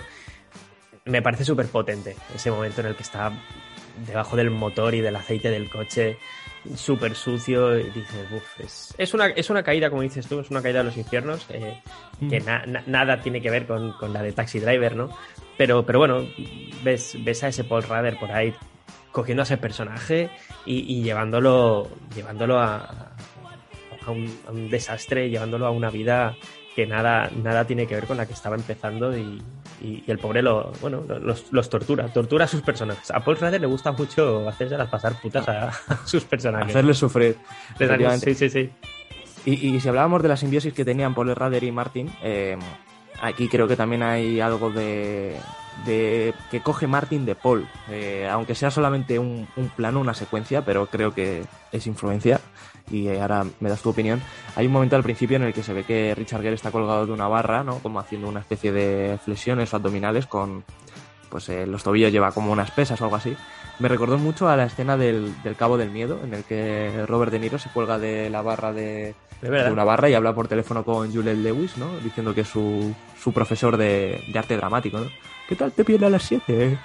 Y, y- y- y Me encanta tu que es- eh, me, me parece que es una eh, un paralelismo, ¿no? Una licencia que se ha permitido Scorsese, ¿no? De poner a un personaje, un personaje boca abajo, porque al final son personajes que terminan eh, boca abajo, ¿no? Terminan colgados, su vida termina dándose la vuelta. Eh, y, me gusta ese paralelismo que hay. También me gusta, eh, vamos a hablar si quieres de Pickpocket, eh, ese final eh, de él cuando, bueno, pues la trampa que le ha tendido su amigo León eh, termina por eh, haciéndole a- hacer que lo mate accidentalmente y él termina en la cárcel y ese final no hablando con, con la con una chica con la única chica que se ha interesado por él de verdad a través del cristal eh, creo que es una escena muy muy muy violenta o, o de alguna forma no, no violenta en cuanto a que se vea mm, que haya violencia como tal pero sí que se te notas incómodo no como él hablando a través de- del cristal con algo que siempre ha tenido eh, a su disposición pero por culpa de la coraza que tiene que haber de su profesionalismo nunca lo ha sabido reconocer Exacto, es, es exactamente eso. Está, otra vez, está súper justificado que esté en la cárcel y encima diga esa frase que es súper potente. Dice, me ha llevado tanto tiempo encontrarte y, y se lo dice estando con las rejas delante y, y no la puede tocar, pero la ha encontrado. Y, y sí, eh, como bien dices, es, es igual que el final de, de Pickpocket, que es esa muestra, esa carta de amor de, de eh, Schrader a, a Bresson y, y la, y la, la toma aquí, la, la, la, la mete y le, le, le sienta como un guante. Mira, de hecho, cuando, cuando pensaba en esta escena y empezaba a ahondar un poquito en el Pickpocket y como luego también hace lo mismo con The Car Counter, no lo hemos dicho, Mario, por cierto, pero eh, todo eh, libre, eh, to, todo spoilers, ¿eh? O sea. Sí, sí, lo daba por hecho. pero, pero, madre mía, esta, esta escena que me parece súper fuerte y súper. me parece genial. Vi un episodio de, de Black Mirror, me voy a, a, otro planeta, ¿eh? Pero es que hacían exactamente igual, tío. Hacían exactamente igual. Hay un episodio en Black Mirror, creo que en la tercera temporada, el primer episodio, es ese episodio en el que sale Bryce Dallas Howard eh, jugando en esta especie de Facebook hipergigante en el que todo el mundo entiende que, que para, sí. para, que te den, no sé, un, una hipoteca, pues tienes que tener ciertos likes, ¿no? Eh, cuando, cuando ella se descontrola y, y, y, y, comienza a insultar y, a desatarse y, a, a, liberarse ¿no? de esas cadenas, ¿no? Eh, lo logra estando en la cárcel. Y uh -huh. está, está hablando con un preso y le dice, ¿qué haces tú aquí? ¿A ti qué te importa? Sí, pues, pues no me gusta tu cara.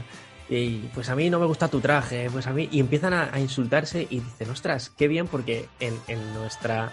Eh, dentro de esta cárcel, dentro de este lugar en el que, en el que yo puedo decirte verdades, eh, no me pasa absolutamente nada. No voy a, no voy a tener dislikes. Eh, estoy atrapado, pero he estado realmente atrapado cuando estaba fuera de la cárcel y, no, y no, me estaba, no me estaba dando cuenta. Me he dado cuenta de lo libre que soy cuando llego aquí, cuando llego a la cárcel me entiendo y descubro como este eh, Richard Gere que dice, nada, me ha llevado tanto tiempo encontrarte, te he tenido fuera no lo he visto y, y ahora llego a la cárcel y, y ahora lo veo, qué, qué, lástima. Y sí, sí, Black Mirror al final hace, hace un final que, que me parece súper similar. Qué bueno, qué, qué, lectura tan, tan interesante, pues nunca la había visto por ahí, es que es verdad. Eh, son personajes que al final a, en el sitio donde piensas que no te puedes liberar terminan llegando a, a completarse, ¿no? Y terminan realizándose de alguna forma. Y dándose cuenta que, que antes no, bueno, que antes no tenían presente. Así es. Y, y, otra cosa que también me gusta de American Gigolo y, y si quieres ya podemos pasar al siguiente peliculonazo es eh, los paralelismos que hay con, con American Psycho. Eh, sí, eh, aparte del título, que se parece. Cierto, cierto. Eh, este personaje de Richard Gere tan, tan guapo, tan atractivo, como lo hemos descrito, eh, haciendo flexiones, cuidándose, tomando batidos, líquidos, me recuerda mucho al personaje de Patrick Bateman, que por cierto también tenemos otro podcast hablando de American Psycho, que también recomendamos a los oyentes que lo escuchen. Eh, me parece el prototipo de, de, personaje como muy histriónico, ¿no? Como que es muy. Cuando tú lo ves, tú ves este, este tipo de personaje por la calle, te le quedas mirando porque es atractivo, ¿no? Se ve que se cuida, que, tiene, que se preocupa mucho por su imagen, pero que tiene un fondo un poco turbio y ennegrecido. En, mm. Bueno, o sea, American Psycho en el propio título está al igual que en American Gigolo, eh, terminan siendo personas que, que, tienen aparentemente todo, pero que están vacías o están llenas de algo que, que, es muy peligroso para ellos mismos y para los demás. Y aparte hay una escena, en la misma escena que decía que aparecía Richard Gere colgado de, de, de una barra, él se ve que está como en, en ropa interior, ¿no? Con, pues, eh, con los pectorales, eh, los brazacos, eh, las, unas piernas gigantescas también. Pues es igual que la escena mítica de American Psycho en la que Christian Bale se quita la, la mascarilla, ¿no? También es otra metáfora sí, perfecta. Y, y, esos dos, ese paralelismo que hay, yo creo que, que no sé si está escrito en algún lado, pero American Psycho tiene muchas cosas de American Gigolo. Tanto el descenso a los infiernos de su personaje, como el, el, el, el prototipo de, de, de, héroe cuasi perfecto. Sí. ¿no? Eh, aunque nosotros sepamos que los dos van a acabar mal o que están mal de alguna forma, te lo venden de tal forma que, joder, a mí me encantaría ser Patrick Bateman antes de, de volverse loco, ¿no? Eh, tiene una vida de ensueño en un, en un sitio que es magnífico, con un cuerpo escultural eh, casi perfecto, pero que por dentro está hecho de una chapuza. Sí, es verdad, me vería un doblete ¿eh? de American Gigolo y American Psycho. Eh, van de la mano. Estoy seguro de que a Paul Schrader le encanta American Psycho. Bueno, es Estoy que seguro. Eh, no, no, no, tengo duda alguna de que disfrutó esta película. Ob obviamente la, la, la, trata, la trata por otro lado, ¿no? El tema de la violencia y demás, pero sigue siendo ese personaje que, se descarrila o, que está destinado a descarrilarse de alguna forma y que sabes lo que le, sabes lo que sabes que, que, al final se le va a manchar el traje, ¿no? Se, se le va, esta vez de sangre, pero, pero se, le, se le va a desvirtuar todo. Me, me, me, parece que la diferencia, la o una de las diferencias eh, abismales que hay, y con esto acabamos con American Gigolo, es que American Psycho es un verdugo, mientras que en American Gigolo es una víctima. Eh, todo lo que le ocurre son desgracias y de alguna forma él es culpable de algunas cosas, pero no de todas las que le suceden, ¿no? Y en American Psycho es, él es culpable de todo. Es verdad. Me no es culpable de todos los asesinatos, porque evidentemente, eh, spoilers, ya aviso de por si acaso. Todo está en la cabeza de Patrick Bateman, pero él se considera a sí mismo culpable, ¿no? Porque todas las atrocidades que ha hecho, él, él entiende que las ha hecho. Aunque luego al final desvelamos que no, que simplemente es que no está muy bien de la cabeza.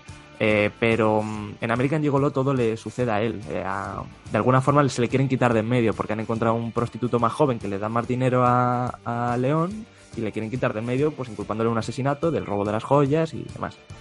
Entonces me parece que esa es la diferencia clave entre American Gigolo y American Psycho. El tratamiento del personaje como víctima o como verdugo. Sí, y, por cerrar, ¿eh? Y, cómo está siempre esa sociedad detrás, ¿no? Que, que está súper vinculada a lo que le va a pasar al personaje, ¿no? Al final siempre la, sociedad les condiciona, para bien o para mal, pero, pero sí, son, son, son víctimas. Pues mira, Rubén, me lleva ese mismo año en el que Paul Rader estrena American Gigolo a que se vuelva a liar con, con su, podríamos decir, hermanastro, eh, con Martin y hablando de Robert De Niro, para darle el primer Oscar al propio Robert y crear juntos la que para mi gusto es la mejor película de boxeo de la historia.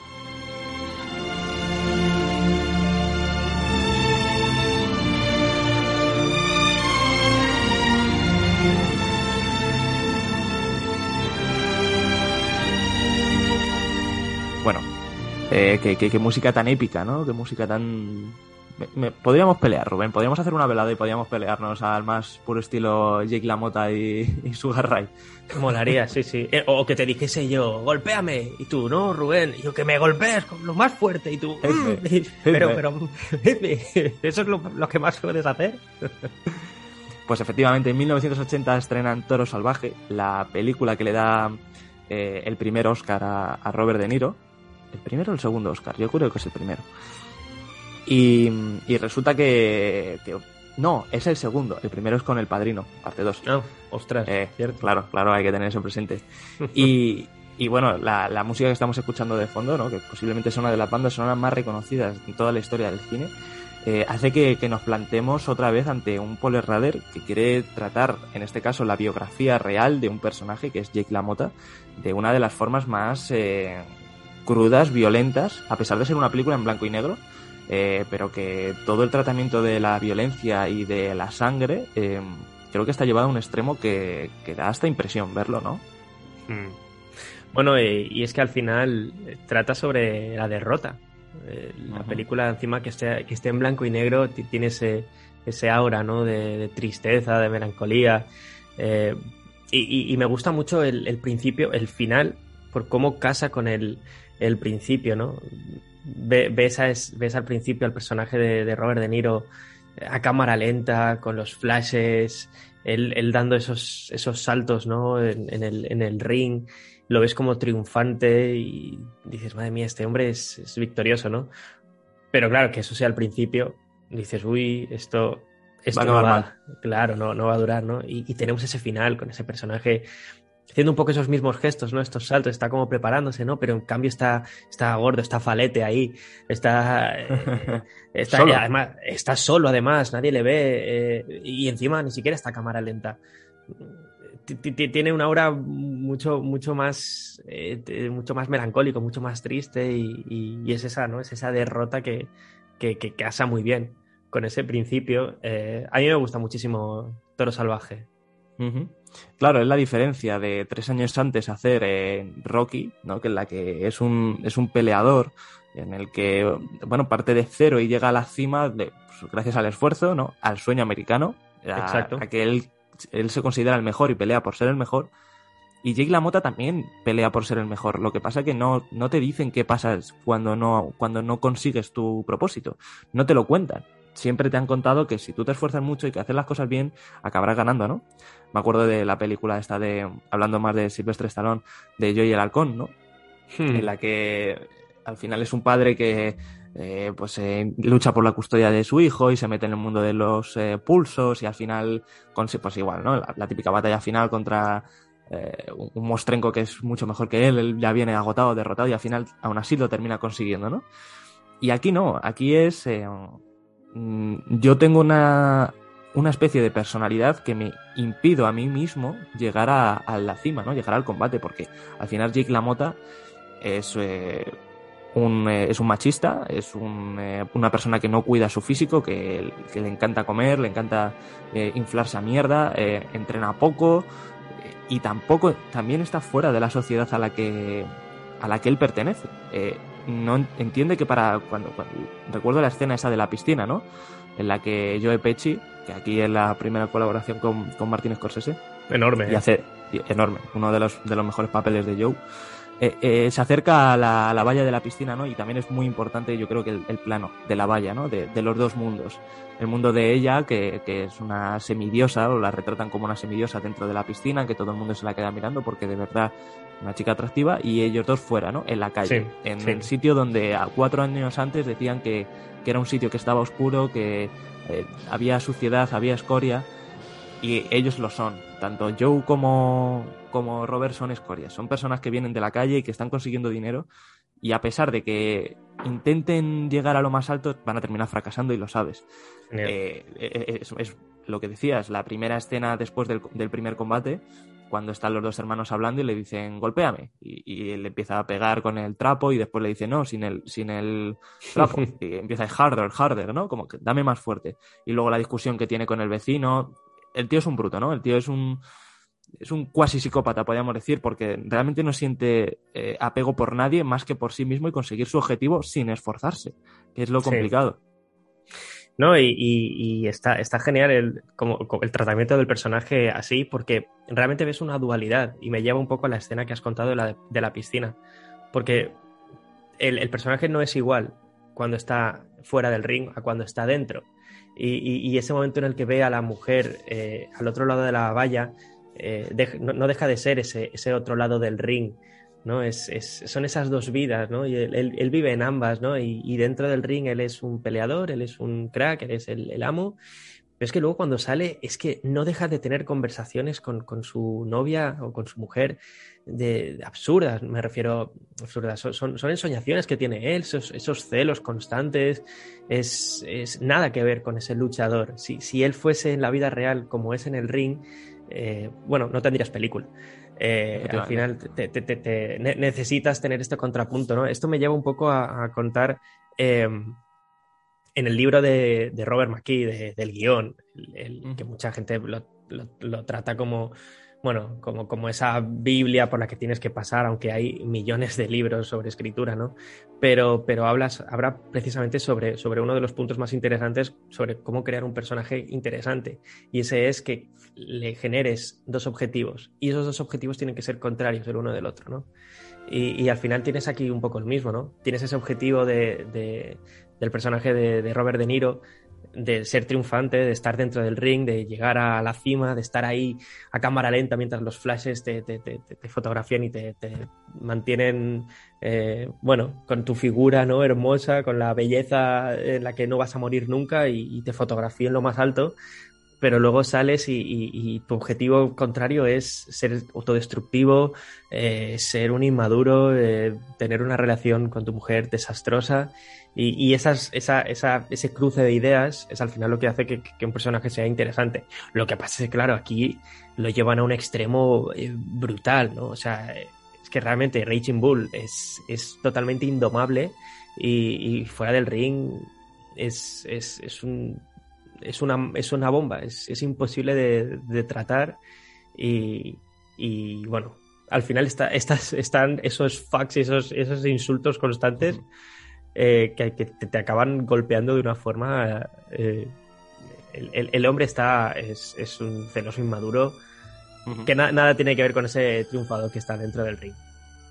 Es cierto, y además cuando vamos a escuchar una de las frases, si quieres, que cuando acaba eh, su carrera, ¿no? Y, ve que ya en el boxeo no puede, no puede hacer nada más, eh, termina por pasarse al mundo del espectáculo o a subsistir del mundo del, del espectáculo. Y dice una frase que para mi gusto es de las más relevantes y una de las frases que le dieron su segundo Oscar a Robert De Niro. Pero me gustaría Oírles vibrar cuando reciten, sentirles vibrar cuando me oigan recitar a Shakespeare. Un caballo, mi reino por un caballo. Llevo seis meses sin ganar una apuesta. Y aunque no soy Lorenzo Olivier, me gustaría... Si él se hubiera enfrentado a Sugar Ray, habría dicho que la clave no está en el ring, sino en el escenario. Ven un escenario a este toro donde pueda demostrar su bravura, pues aunque lo mío es pelear más, me gustaría saber recitar. Esto es espectáculo.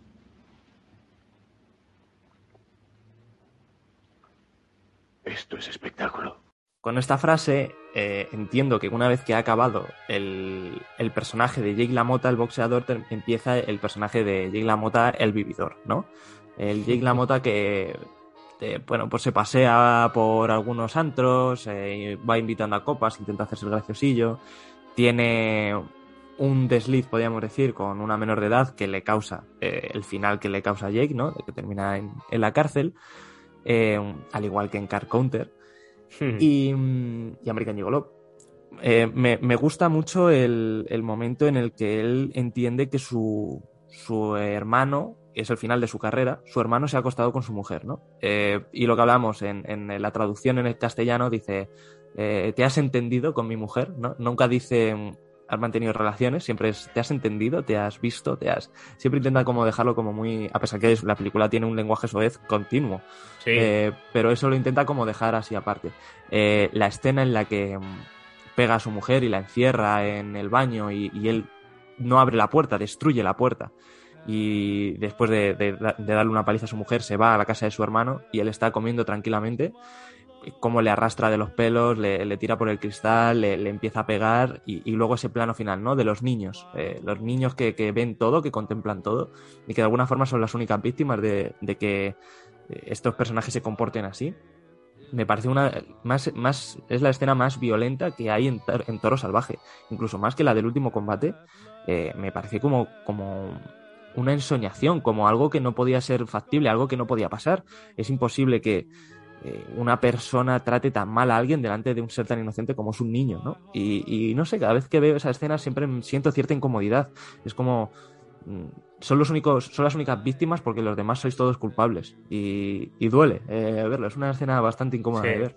Sí, no, no, claro. Al final es que ves a Jake LaMotta como, como una especie de, torbellino que, que va a arrasar con todo lo que haya a su alrededor y, obviamente pones a la figura del niño al lado y bueno, pues lo, tienes en bandeja, ¿no? Además, eh, me gustaría hablar de otra de las cosas más importantes en, Toro Salvaje, que es el, los combates. Eh, cada combate en Toro Salvaje se va volviendo más onírico y como menos real, cada vez se va volviendo como más mm, no sé cómo decirlo, como enturbiado, ¿no? El primer combate, pues sí, se ve como él recibe golpes, pero también da golpes y termina ganando. Eh, y se ve, pues, lo que, cómo se va deformando su cara, con las cicatrices en la cara, la nariz que se le va hinchando. Pero quiero llegar al último combate con Sugar Ray, ¿no? El combate decisivo. El combate en el que se acaba la, carrera de Jake LaMotta y, y cómo Scorsese, en otro amago de, genialidad, eh, bueno, no es un amago, es que es un genio. Es un resulta genio.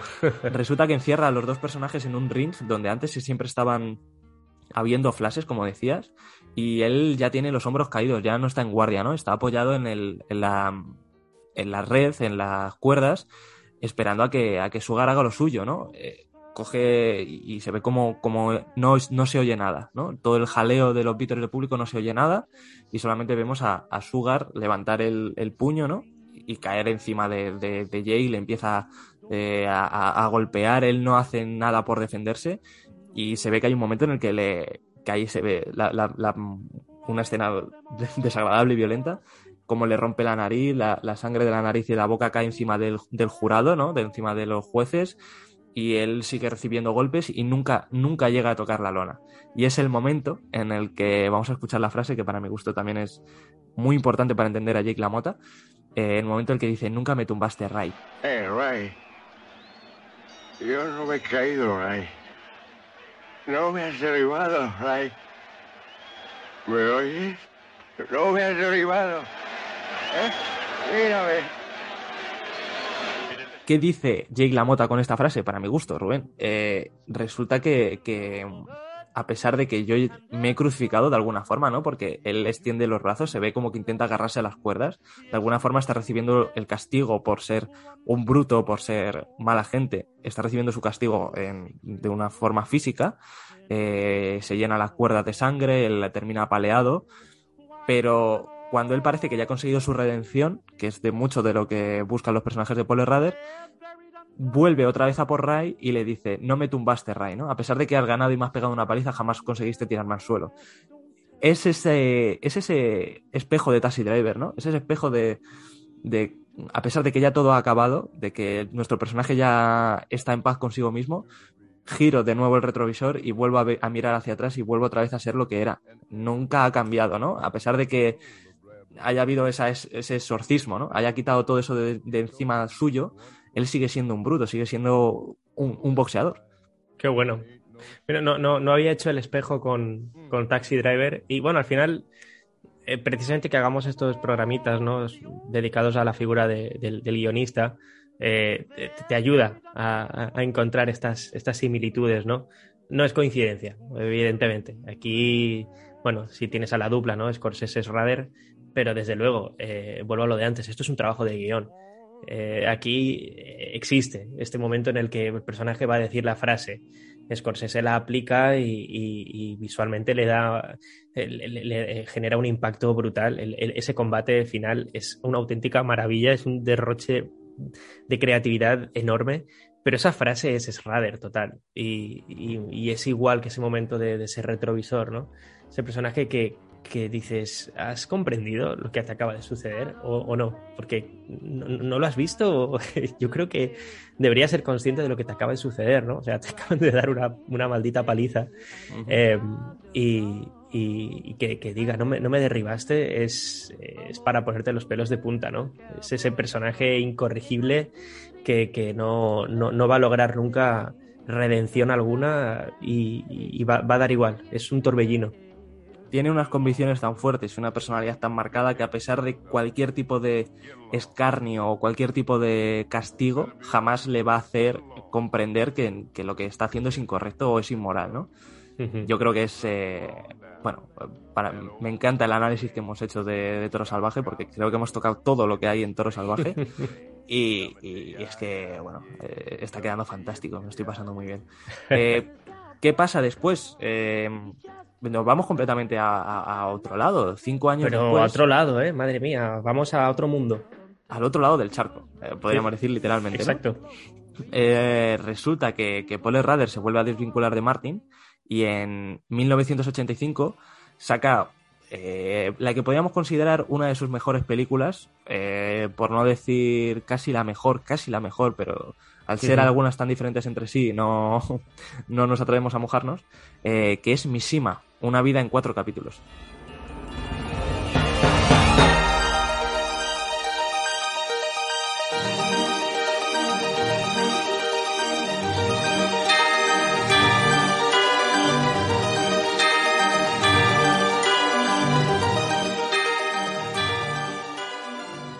Bueno, Rubén, hemos, hemos eh, retrocedido un poco al Japón de, de los años 40 y 50. Eh, he visto ahí que te has puesto el, el kimono, ¿no? Y, y una banda en la cabeza para meterte en el papel. Estoy, tengo el cuchillo preparado también, ¿eh? No lo has visto, pero estoy a punto de hacerme un harakiri. Claro, es que eh, eso es Paul Rader, ¿no? Cuando tú ya terminas de comprender todo, eh, tienes que sacrificarte. Aunque después no sirva para nada, pero tienes que sacrificarte. Eh, resulta que, que Mishima es un autor real de los años 40 y 50 y, y de alguna forma Paul eh, hizo una, un biopic, podríamos llamarlo biopic si, si gustas, en la que bueno, refleja un poco la vida de, de este autor eh, japonés. Resulta que, que Mishima es un, un un chico, un hombre que nació en 1925 en Tokio, y, desde pequeño siempre ha tenido unas inquietudes que no tenían personajes de, o, personas de su edad, ¿no? Eh, desde muy joven descubre una, una homosexualidad que él en esa época decide ocultar porque entiende que es algo eh, malo, ¿no? Y, es la primera carga tan joven. Y además es que, eh, si recuerdas, cómo descubre que, y cómo lo cuenta Paul Rader que es homosexual, que es viendo el, cuadro de, de una crucifixión, ¿no? De, un mártir, en la que se ve cómo está atado a un, poste y, tiene como varias flechas y él se masturba con, esa imagen, ¿no? Con la imagen de un santo, que quizás sea de las cosas más eh, profanas, ¿no? sí, efectivamente, es, es una película del año 85, o sea, me refiero, ya es algo eh, que para aquella época quizás fuera algo que chocara, eh, algo que, llamara la atención. Hmm. Y, resulta, bueno, pues que Yukio Mishima em, tuvo una vida en la que pasó por muchas fases muy diferentes entre sí porque realmente hace una exploración de sí mismo. Él comienza como eh, me gusta el tema de escribir, me gusta la escritura y él comienza escribiendo libros. Resulta que cuando encuentra el tope en que no le llenan los libros, sigue con el cine. Cuando ve que hay, y, consigue éxito, me refiero, no es un autor fracasado, es una persona que consigue éxitos. Y una vez que termina con, con el cine, pasa a formar parte del ejército japonés. Y él tiene un concepto y una idea del ejército japonés que después eh, le llevará a su, a su sacrificio, ¿no? A su muerte. Em, y una vez que termina esto, pues se dice que, tiene que ejercitar eh, sus músculos y tiene que ejercitar su mente y de alguna forma liberar tensiones en, en un gimnasio. Y, se vuelve culturista. O sea, ya veis que es como una especie de, de, no sé decirlo, como de showman, ¿no? Es un Leonardo da Vinci, es un tío que toca todos los palos y todos los que toca lo hace bien. Sí, es verdad. Eh, es como una persona que no, no sé cómo decirlo, como eh, que no pertenece a su época. O sea, con 45 años, murió con 45 años, tocó todos los palos. Vivió tres vidas ese hombre. Vivió efectivamente en una o sola. Cuatro. o cuatro, efectivamente. Eh, eh, no lo sé, creo que hay un, una especie de mm, atracción por este personaje porque es un personaje de Srader en la vida real. Es un personaje que existió y que yo creo que si se, llegar, si se hubieran llegado a conocer se hubieran entendido muy bien entre sí. Eh, son personas que nunca se llenaron completamente con lo que hicieron o con la vida que llevaron. Eh, bueno, estoy hablando de Paul Rader como si hubiera muerto, pero, eh, pero que no pero que se hubieran entendido. Creo que, que tanto Mishima como Srader hubieran sido capaces de llevarse bien. ¿Y, qué pasa con la película de, de Mishima? O sea, todo esto lo retrata de una forma también como muy onírica, ¿no? Porque la mayoría de escenarios son decorados y no se esconden en mostrar que son decorados, ¿no? Yo eh, recuerdo la escena en la que habla con, su amigo en el templo, ¿no? El el cojo, o sea, tiene un amigo que es cojo y él es tartamudo. Y, es un escenario que es, eh, onírico, o sea, es eh, esas cañas de bambú, ese templo, y se ve que, no hay, el fondo no hay fondo, es son paredes y tienen un tratamiento de la imagen como, como muy cuidado, ¿no? Aquí es la primera vez que quizás vemos a un, a un Errader más artesanal, más eh, metido en el papel de director y, centrado más en, o centrado también, aparte del guion, en la fotografía, ¿no? De mostrar esos colores cálidos cuando es necesario, esa simetría que vemos en alguno de los planos y esa concepción que tiene Mishima de, de que también tiene una misión, ¿no? Es igual que, que, en Taxi Driver o que en Toro Salvaje, tiene una misión.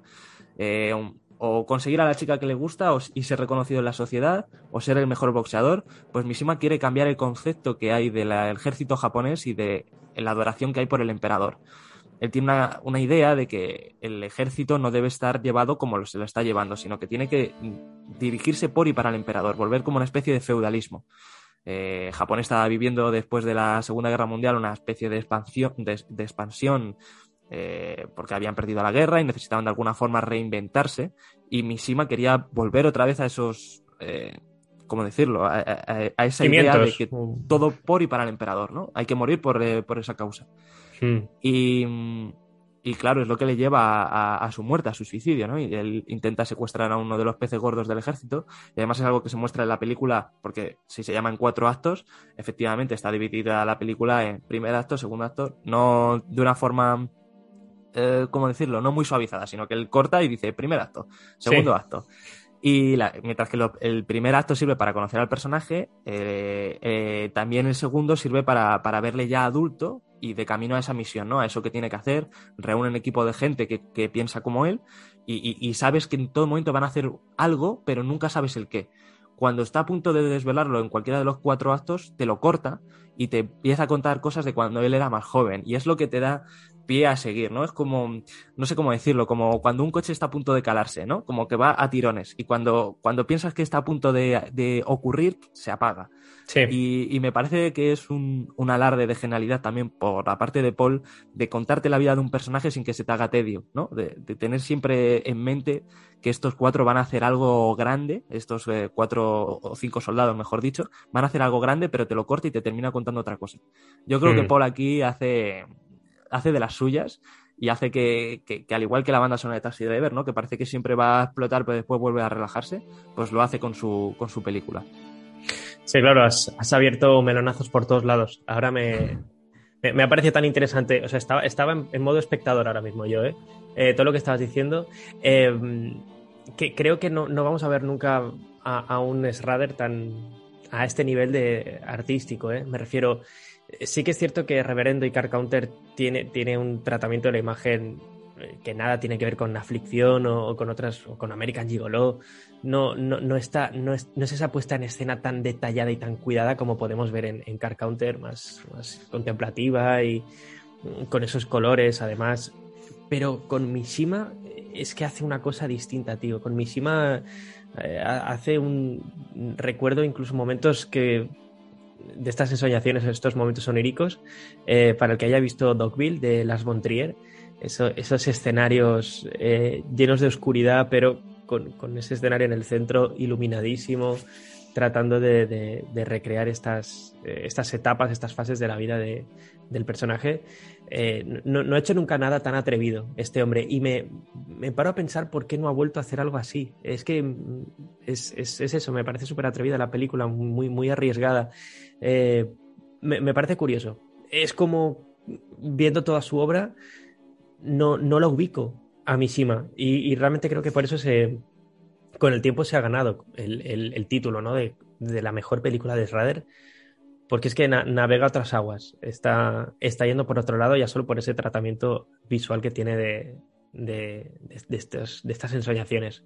Me parece muy, muy bonita. Es más, me dio mucha lástima verla como la vi, pero tendría, tendría que, que reservarle un hueco para verla en pantalla grande.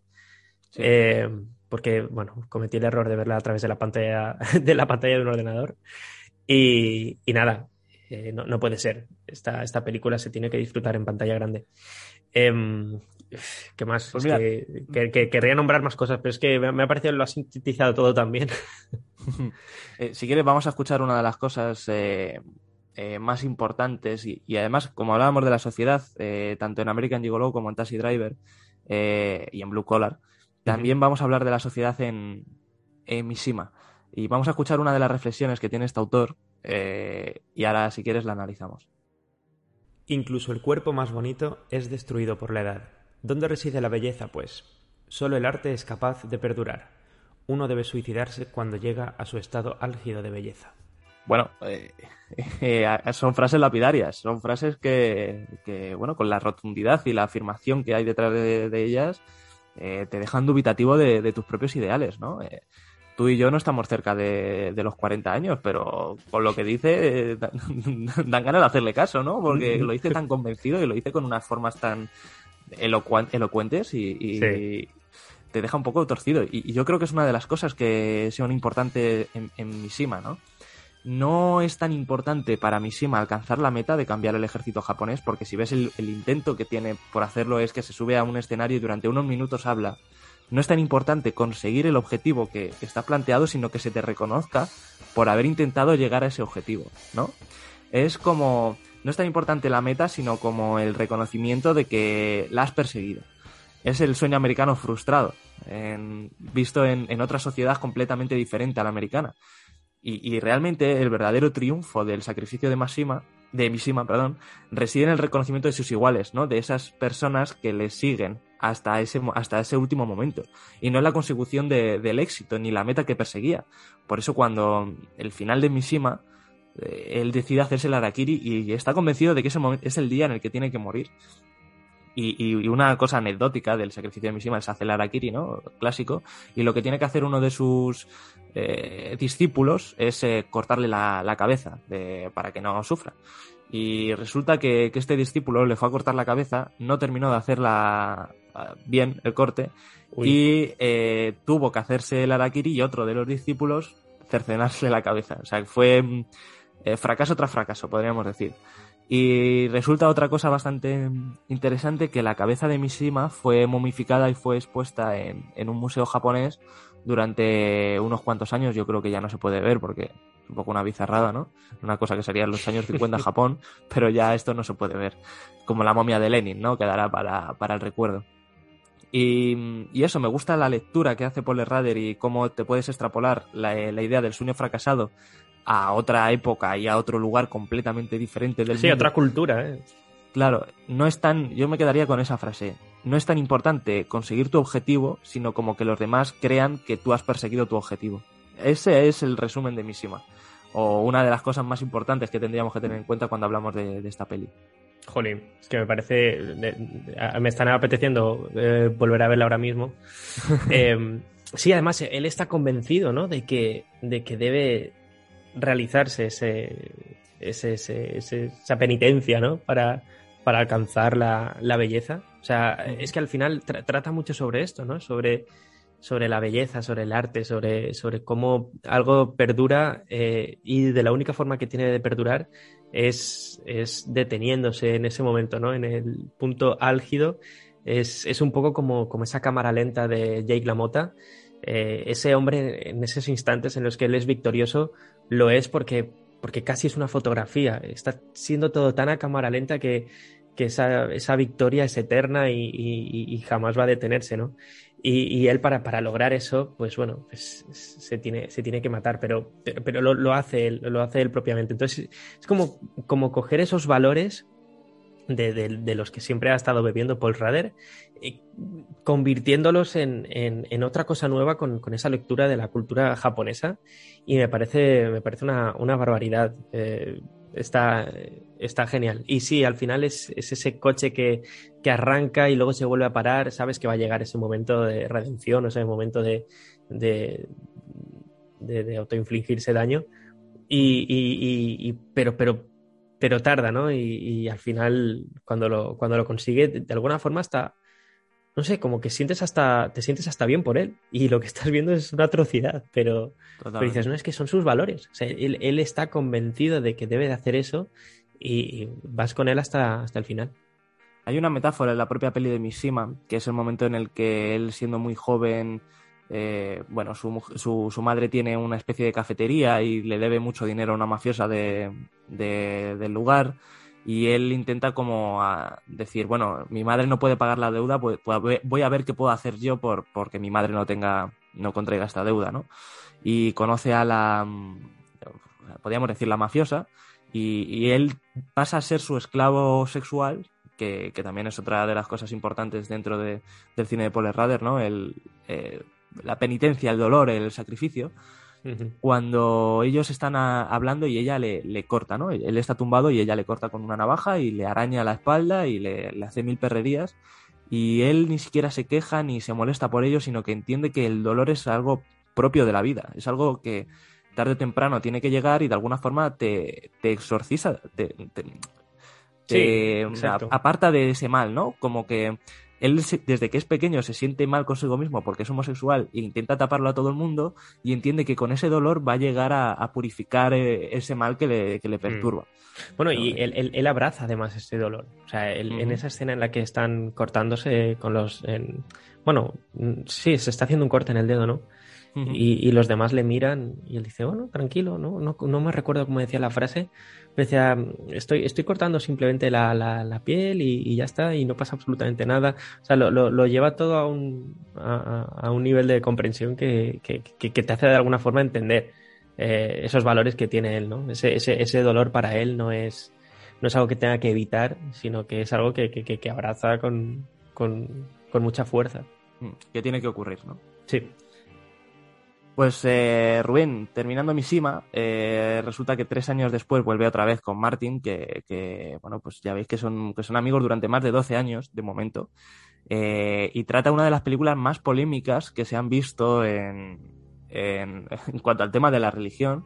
Eh, yo creo que la siguiente más polémica fue La Pasión de Cristo. Yo, no recuerdo yo otras películas que fueran tan provocativas como fue eh, la película que vamos a tratar a continuación. Y resulta Mm. que Willem Dafoe se saca de la manga un papelón en La Última Tentación de Cristo.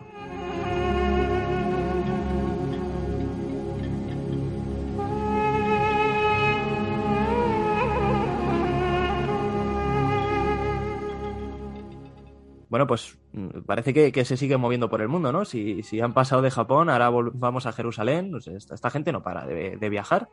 Eh, ¿por, qué? ¿Por qué es tan llamativa la última tentación de Cristo? ¿Por qué la gente le tiene tanto miedo a, a esta película? Ese, claro, el, el tratamiento que hace de, de- de retrato. O sea, él, él está retratando a un Cristo eh, superhumano. Nada que ver con la figura mesiánica, intocable y. y, eh, que, que se nos ha vendido siempre. Entonces, claro, eso a la iglesia no le gusta nada. Eso a la iglesia le, le puso muy nerviosa y, y- y ver a un, a un ser humano eh, tan, tan, tan humano en la figura de Cristo, eh, a la gente le explotó la cabeza.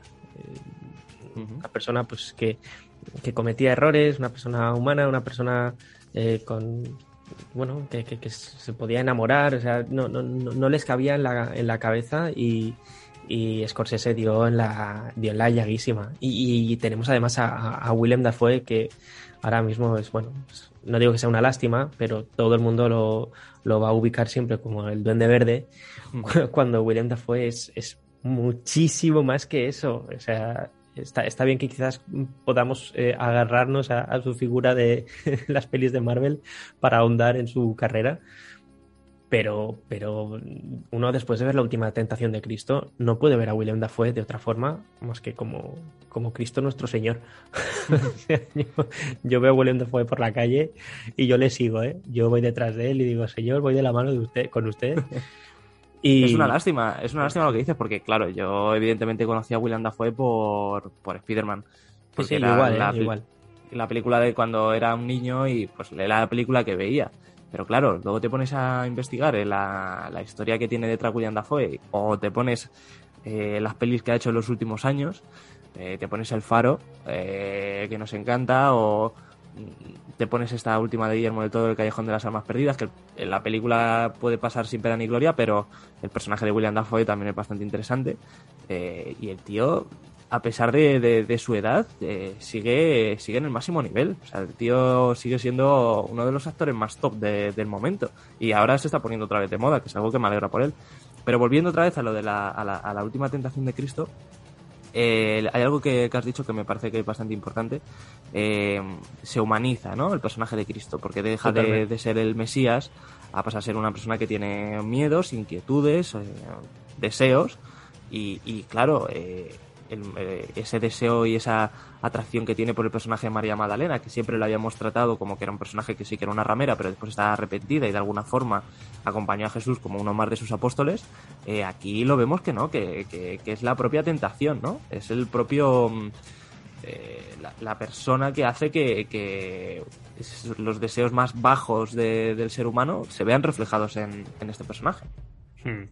Sí, sí, está genial. Es, coger la Biblia y, y bueno, no, no, no digo que, que, se mee en ella, porque tampoco, pero, pero es, es, es, coger las convicciones que tenía mucha gente sobre, sobre este personaje y llevarlo a un extremo muy, muy loco. Es, está muy bien, es, es muy provocativa. Eh, no sé dónde leí una crítica que decía, bueno, pues tampoco me parece tan provocativa. A ver, es que no, no, no tienes por qué ver eh, sangre simplemente para que sea provocativa. Es decir, la, la, película que hizo Mel Gibson, a lo mejor a la gente le parece más provocativa porque, porque es más gore, pero bueno, pero es gore, ya está, no, no, no, no tienes más. Vas a, vas a ver la, la, la, tortura que, que, que, le sucede a este señor, pero, pero aquí eh, esa, ese, ese, ese mito de repente deja de serlo deja de serlo y, y, Willem Dafoe pasa a ser un, ser humano en medio otra vez de, una sociedad hiper cruel.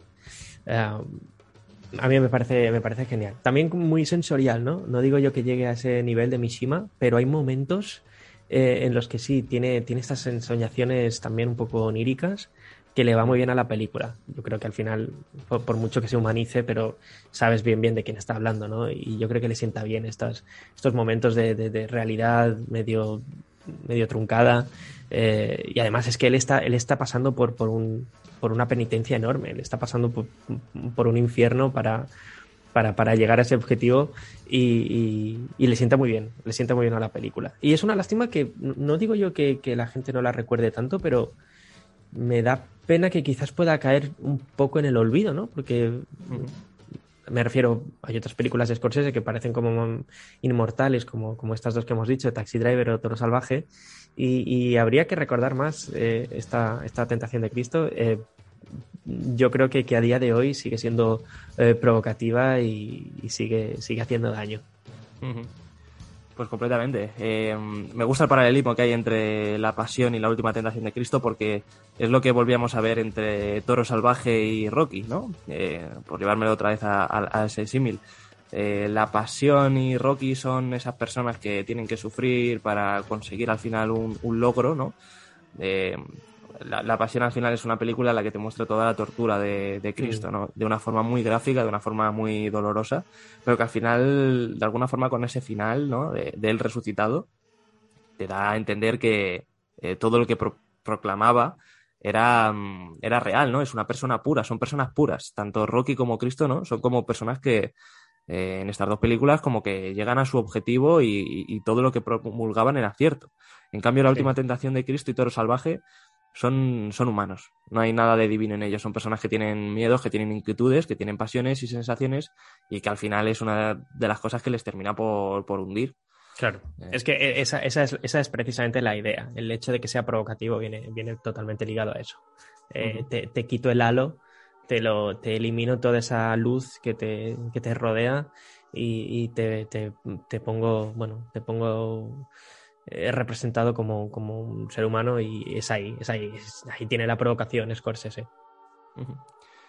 Bueno, Rubén, vamos a pasar a una de nuestras pelis, yo creo que favoritas de, de Paul Rader. No sé si la mejor, yo, para mi gusto yo creo que no es la mejor, pero sí de, nuestras favoritas. Y es que vuelve otra vez a ponerse detrás de, los mandos de la dirección para manejar a, a un Nick Nolte inmenso en, en, Aflicción, la película más representativa de los años 90 de Paul Rader.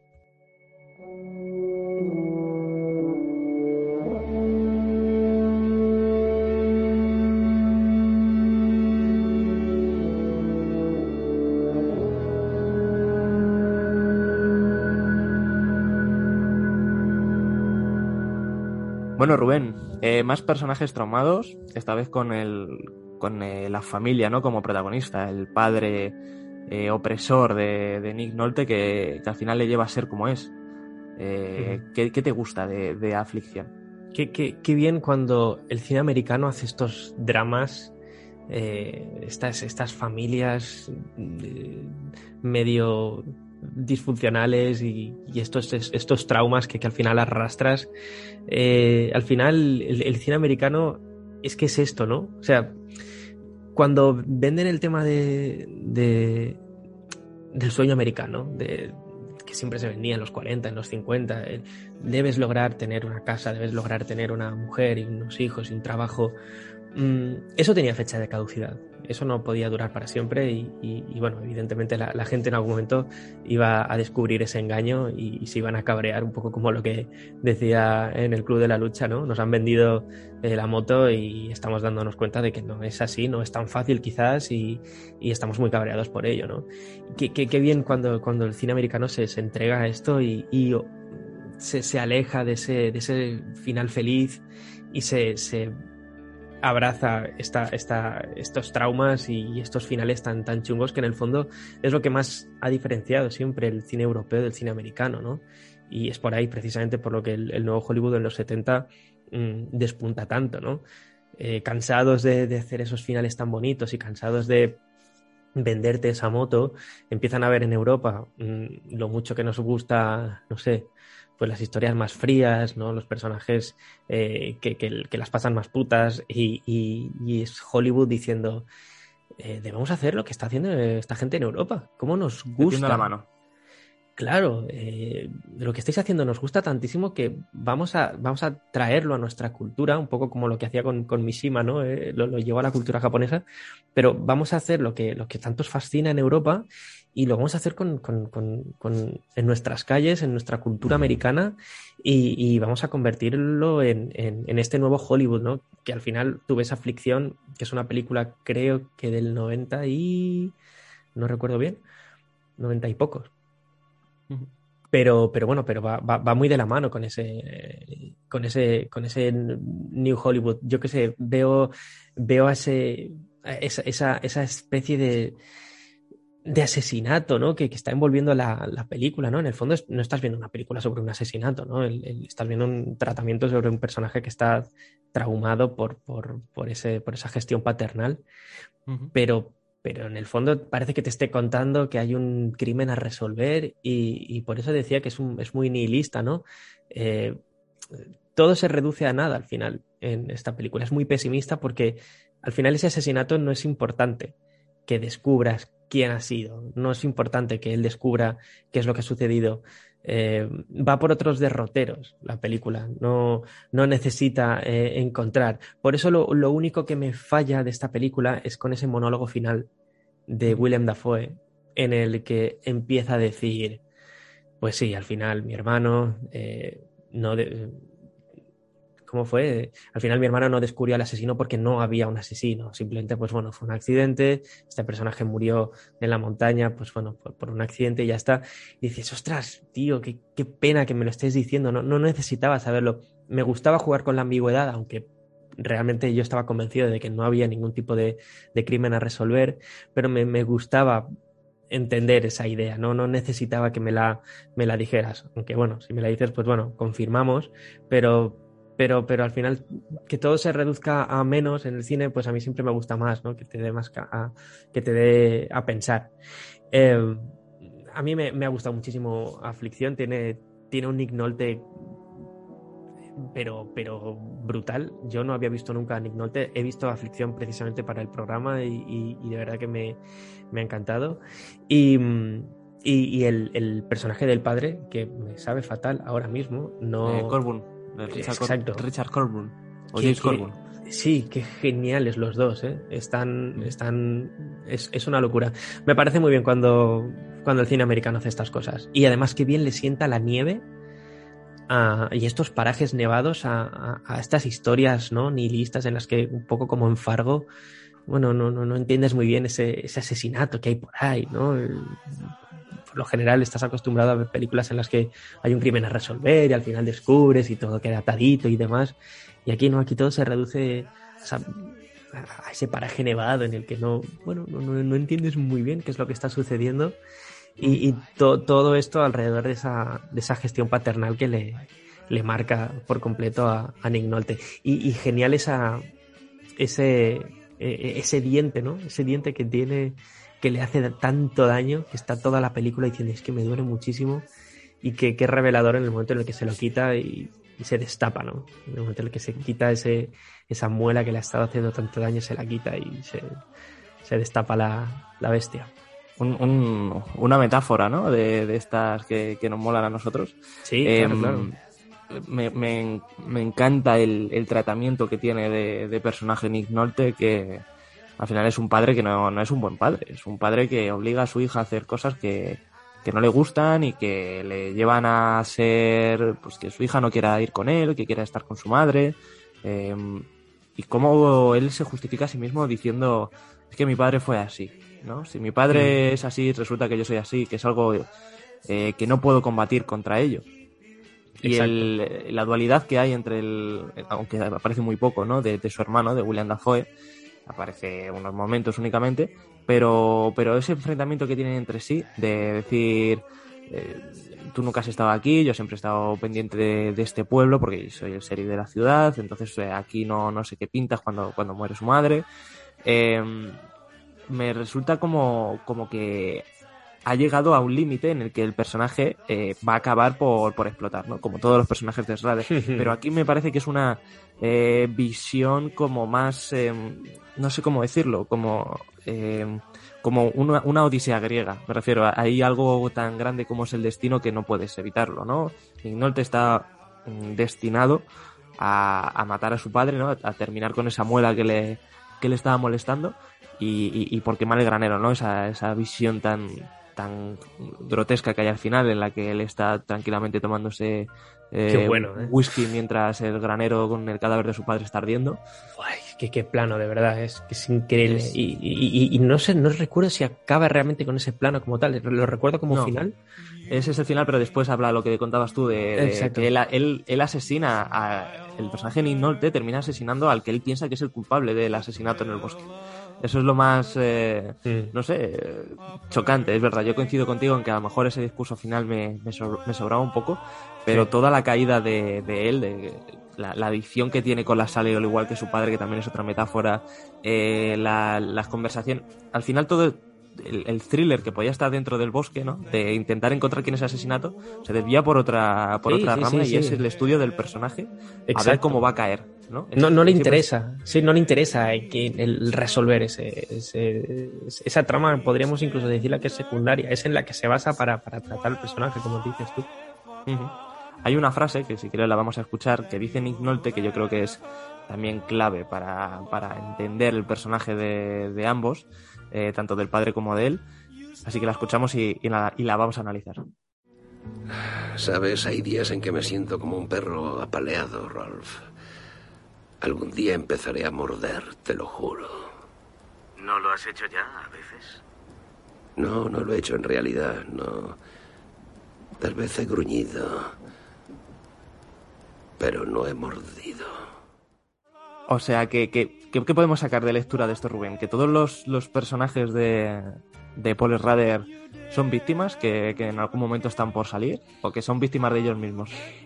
A ver, es que sí, sí, son, son, son víctimas, desde luego, desde luego, y, y, aquí te lo ponen, te lo ponen en bandeja, ¿eh? no, no, hay duda, no hay duda alguna. Pero, por otro lado, también es importante recalcar la, la, la importancia de nuestra esa muela que le duele, eh, está deseando sacarla y, bueno, y, eso va a suponer su, su, perdición al final. Pero mmm, quería contar una, una pequeña historia que, que, que, leí hace mucho tiempo que me recordaba mucho a Aflicción, que está ligada con esta frase, ¿no? Él se lamenta porque es un perro apaleado, ¿no? Él se lamenta porque su vida ha sido desastrosa y algún día va a explotar. Pero es que su hermano, William Dafoe, ha vivido también bajo ese mismo techo. Y al contrario que él, William Dafoe sí tiene una vida exitosa, podríamos entender, ¿no? Y, esta historia es, bueno, sobre dos hijos que, que tienen un padre alcohólico. Eh, es, que, es que es igual que aflicción, ¿eh? En la que uno se vuelve exitoso y el otro pues se convierte en un mendigo. Y en un momento en la historia les pregunta, le preguntan al mendigo, oye, ¿por qué acabaste así? ¿Cómo acabaste siendo un mendigo? Y dijo, porque mi padre era alcohólico.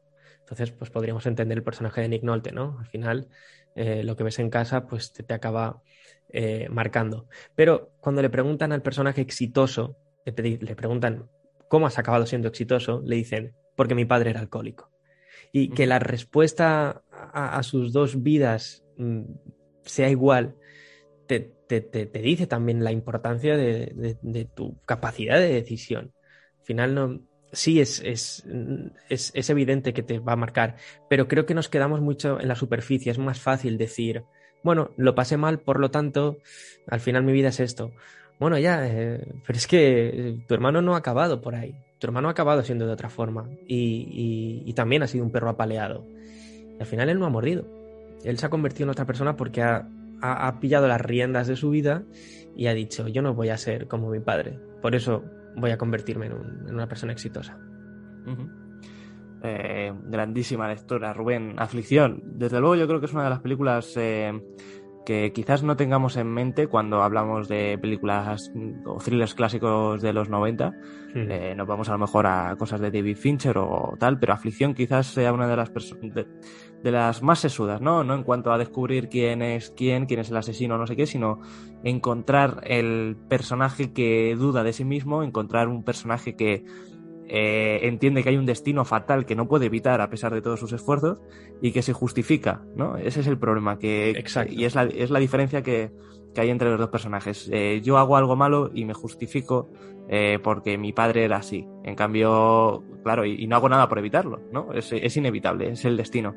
Al final, si, si yo soy un bruto es porque mi padre era un bruto y al final se termina por sacar esa muela, ¿no? Que es quizás eh, una de las, de las cosas más interesantes de, de, en cuanto al lenguaje cinematográfico. Me encanta lo de la muela. Y cuando hay estas metáforas siempre me, me gusta muchísimo.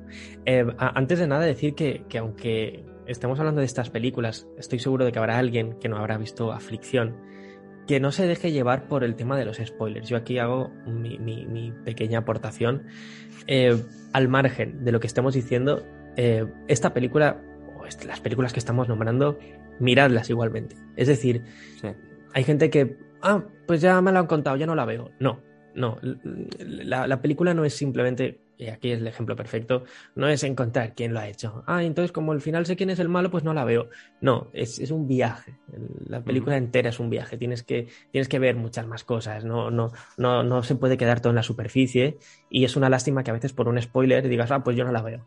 No, es. eh, no digo yo tampoco que hayamos eh, eh, pillado aflicción y, y, la hayamos vendido por completo, porque son muchas cosas, pero hemos dado precisamente en ciertos puntos que son muy importantes, pero igual de disfrutables, no, nada que ver. Es decir, si, si, si por esa regla de tres eh, los spoilers me jodiesen la película, yo no podría revisionar aflicción o no podría revisionar el reverendo y qué lástima, ¿no? Qué pena, ¿no? Es como escuchar una canción que te gusta mucho una vez ¿no? Quieres escucharla muchas veces y, y, y sacarle más capas y disfrutarlas. Así que, mmm, aflicción, estoy seguro que no todo el mundo la conoce, pero aunque nos hayan escuchado decir cosas, mmm, está genial ver aflicción.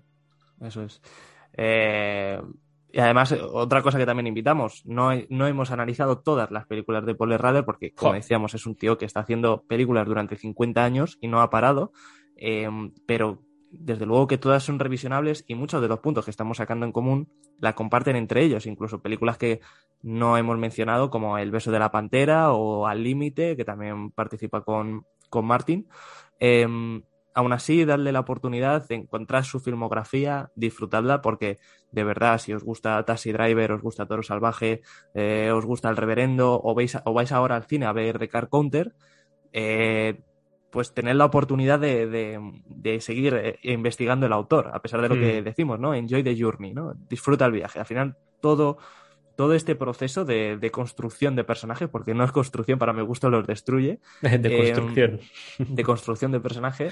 Eh, es muy importante pillarlo desde el principio, de pillarlo desde Taxi Driver e ir bajando, ¿no? Llegar hasta nuestros días, porque al igual que, que el cine de nuestros directores favoritos, eh, ha ido evolucionando hacia un punto a pesar de que tengan muchas cosas en común. Entonces, eh, desde luego que es muy recomendado pasar por aflicción si alguien se está haciendo un maratón de Paul Rader.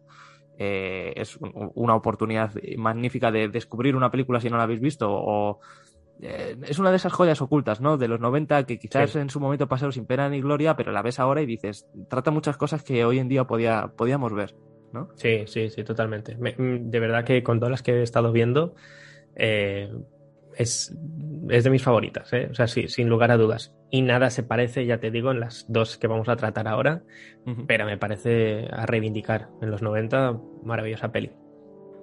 Eso es. Pues eh, Rubén, ha llegado el, el, momento, el tan, el tan deseado momento. Y ya hago aquí el, el spoiler de que este podcast entero surgió gracias a, a esta película. Una película que a mí en su momento, cuando la vi, me marcó.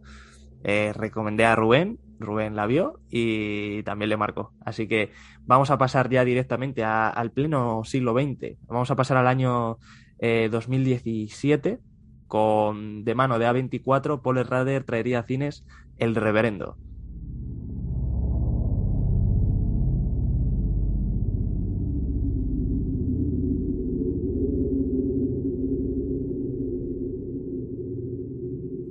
Bueno, Rubén, Rubén, Rubén, Rubén. Eh, ¿por dónde empezar con el reverendo? Eh, ¿por, dónde partimos? Yo creo que quizás deberíamos empezar eh, como buena historia por el principio, ¿no? Por la primera escena del reverendo. Eh, ese Ethan Hawke solitario escribiendo un diario que piensa destruir, un poco metáfora de, su mundo y de sí mismo.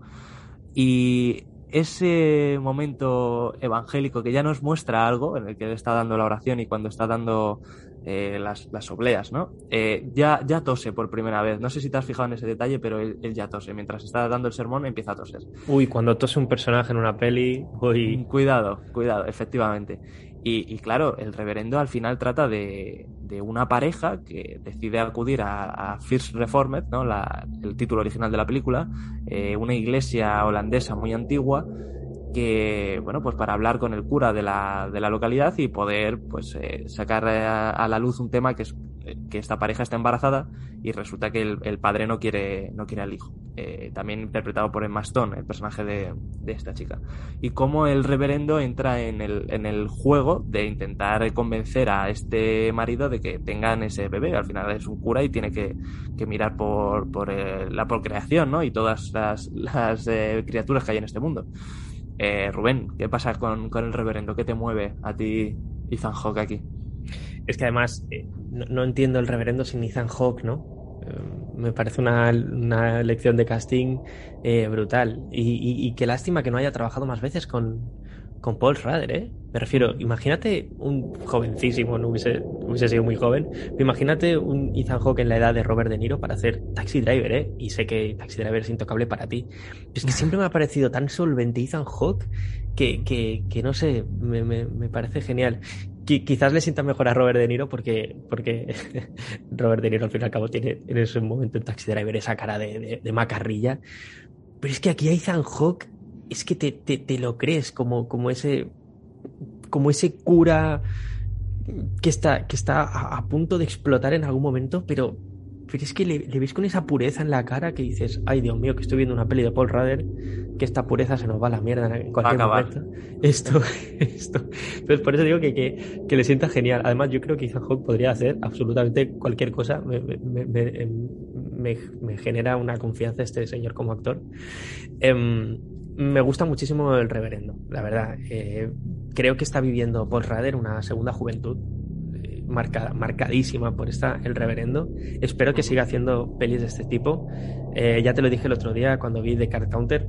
Me, me generó en algún momento alguna duda, pero, pero está bien, o sea, está bien que eso suceda, porque estás, estás viendo a un autor que está yendo por una línea totalmente distinta a lo que se, desmarca, se desmarca un poco a lo que estamos acostumbrados a ver.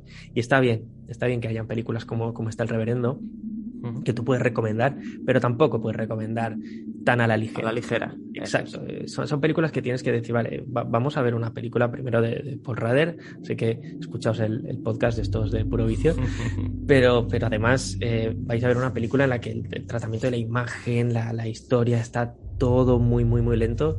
Eh, está bien que además hayamos tenido recientemente películas así, ¿no? Creo, que lo hablamos en su día, ¿no? Que, es como, bueno, que, quizás está un poco más de moda, ¿no? Estas películas en las que puedan no pasar constantemente cosas, ¿no? Eh, recuerdo que lo petó en su día Minari hace un poquitos años y, oye, estuvo bien, estuvo bien y, que, que, nos hallan en el camino para, para poder disfrutar de, estas películas como, como El Reverendo, ¿no?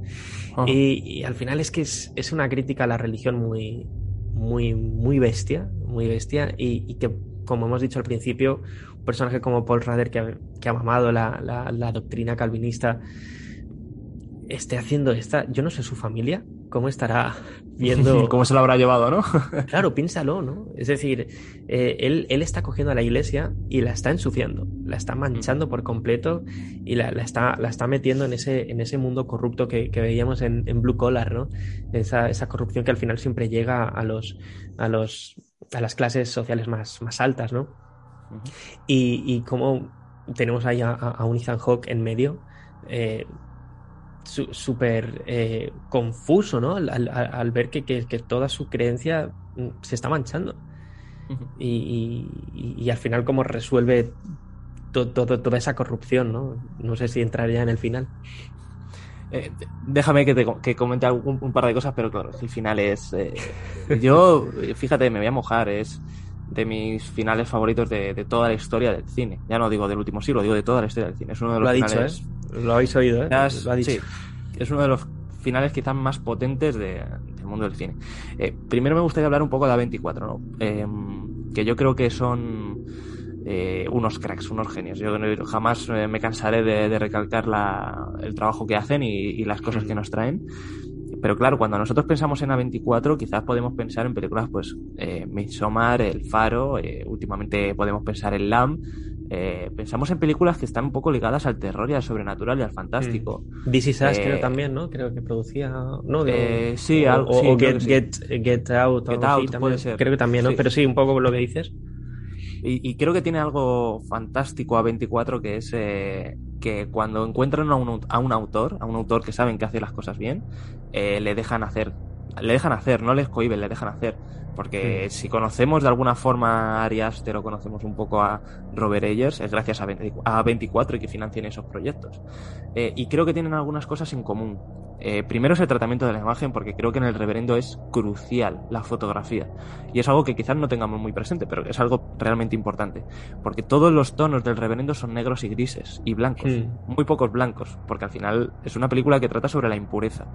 Eh, y todos los momentos en los que Ethan Hawke parece que está acompañado, los colores son tan fríos que te hacen pensar que, que, que aunque él esté con, con, eh, con, Emma Stone o esté hablando con el marido o no sé qué, siempre están eh, como encerrados en sí mismo, en una idea, y que la única, y, y que la única forma que tienen de, de explayarse o, o, expandir su mente es cuando él escribe su diario, que es un diario que piensa quemar. O sea, son muchos conceptos. Pero sí. la cosa está en que son herméticos. Todos esos personajes son herméticos, incluso el de Emma Stone, que parece que se abre con él, pero sigue siendo hermético. Eh, es, es, algo muy especial, porque... ¿Emma claro, Stone has dicho? Emma Stone, sí, estoy diciendo Emma Stone. No es Emma Stone. Eh, a Amanda Seyfried, puede Amanda ser. Seyfried, sí, perdón, perdón, perdón. Oye, no, lo hubiese, por... no lo hubiese quedado mal, ¿eh? pero sí. sí. No sé por qué me Emma Stone. Eh, bueno, el tema es que, que estos personajes son eh, fríos y la sensación que me dan entre ellos es que son como demasiado herméticos y, uh -huh. y, en el reverendo lo muestra, ¿no? Porque la única forma, la única vez que vemos, que vemos que el reverendo se abre realmente es en dos ocasiones. Una es con el marido cuando le cuenta toda la intrahistoria de su hijo. De, pues en, mi, casa hay una tradición militar que hace que eh, los padres manden a sus hijos a guerras y resulta que mi hijo ha muerto mmm, debido a que yo estaba obsesionado en que él fuera a una guerra, ¿no? Eh, y él se siente culpable por ello y, no tiene ningún tipo de reparo en mostrarlo. Y es la primera vez que conocemos su pasado, porque al principio parece que es una persona solitaria que vive solo ahí en la iglesia y que se preocupa por que los feligreses que van a visitarla se compren las gorras y las camisetas para poder sacar dinero para reparar el piano y demás. y, y, y, claro, es que muchas cosas de las que vemos en la aflicción están aquí. La enfermedad de Ethan Hawke es igual que la muela de, de Nick Nolte. La Qué enfermedad bueno. de eh, oye, pues eh, yo hace un tiempo que me encuentro mal, toso, eh, vomito, cuando me lavo los dientes me sangran y él sabe que está enfermo, pero no hace nada por remediarlo. es otra vez el destino, ¿no? Eh, y cuando ya se da, dice, todo el mundo le dice, deberías ir al médico, te veo desmejorado, tendrías que ir. Y cuando ya va al médico, ya le dicen que es tarde, ¿no? Que esa enfermedad es terminal, esa enfermedad eh, va, van a darle cita y van a intentar luchar por ello, pero casi es una causa perdida y él lo entiende como una causa perdida. Entonces es un personaje que tiene eh, una fragilidad tan, tan cristalina, ¿no? Porque él tiene, parece que está convencido de sí mismo porque es cura, pero cuando le empiezan a dar el sermón sobre el cambio climático, sobre que el mundo se va a acabar tarde o temprano, sobre que la, la enfermedad que él tiene, eh, el hijo que ha perdido, son tantas cosas que al final termina por, por explotar, ¿no? Y termina por caer en el, en el final del, del, reverendo. Y lo que me gusta es que también tiene ese toque de medio thriller, ¿no? Porque la, parte del, del, marido, que quizás sea el, el, desencadenante de que todo después se vaya hacia abajo, eh, el marido le convence de que, de que la iglesia para la que él trabaja eh, es un, una institución corrupta que se está lucrando a base de destruir eh, el medio ambiente y que de alguna forma eh, él también es corrupto porque pertenece a esa iglesia, aunque él Exacto. no fuera consciente. Mm. y creo que él, al entender el pecado y la corrupción de aquella forma, decide terminar con su vida, ¿no? Igual que Mishima, cuando parece que ha conseguido, ha, conseguido el éxito y, le han quebrado algunas formas sus pensamientos, tiene que acabar con ello, de, la forma más tejante como es el, el suicidio, ¿no? Em, y claro, ese thriller del, marido que eh, de repente aparece que se ha volado la cabeza en una escena bastante gráfica, porque nosotros no vemos el, suicidio, pero sí vemos el cadáver con los sesos desparramados y cómo se lo toma ella, y él encuentra una crisis de fe al enamorarse de ella, eh, me parece que es fantástico. Al final el reverendo, la figura que nosotros tenemos de un cura, de un fraile, de esa persona que, está encerrada en la oración y que medita y que lee libros y que está por y para la sabiduría y por, para por ayudar al pueblo, también tiene sus inquietudes y tiene su pasado y su trasfondo y de alguna forma Ethan Hawke en el reverendo lo tiene. Y ese pasado es lo que hace que eh, lleguemos a ese final. ¿no? Joder, genial, tío. No, no, y, estaba escuchándote y recordaba un poco el tratamiento de, Cristo en, la última tentación de Cristo, ¿no? Esa figura mesiánica intocable eh, que la humanizan y, aquí tenemos igual, ¿no? Vemos al reverendo que damos por hecho que, es una persona que, va siempre por el camino del bien y, poco a poco pues le vemos humano, ¿no? Le vemos que se enamora y, vemos esa cercanía con, con, el personaje, ¿no? Al final es que está, guay que veamos estas películas de Paul Schrader porque entendemos que es, un director temático. O sea, si se, le, tuviese que definir, es que es director temático 100%. Eh, Acaba abrazando siempre eh, estas formas de tratar al personaje, ¿no? Esos finales en los que encuentra ese, ese momento de, redención, ese, ese, clímax siempre súper explosivo de alguna forma aquí.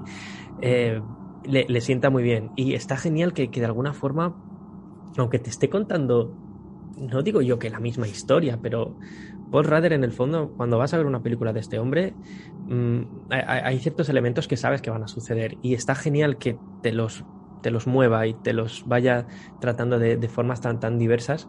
Porque, porque es lo que decíamos, ¿no? Desde el 76 tratando este, estos temas y, aquí estamos hablando de, de, una película que se estrenó en el 2016 con unos, con unos, ideas, con unos ideales que se asemejan a, personajes que con los que ha, estado jugando en películas anteriores y sigue funcionando, sigue funcionando porque no, no, tiene, no tiene fecha de caducidad.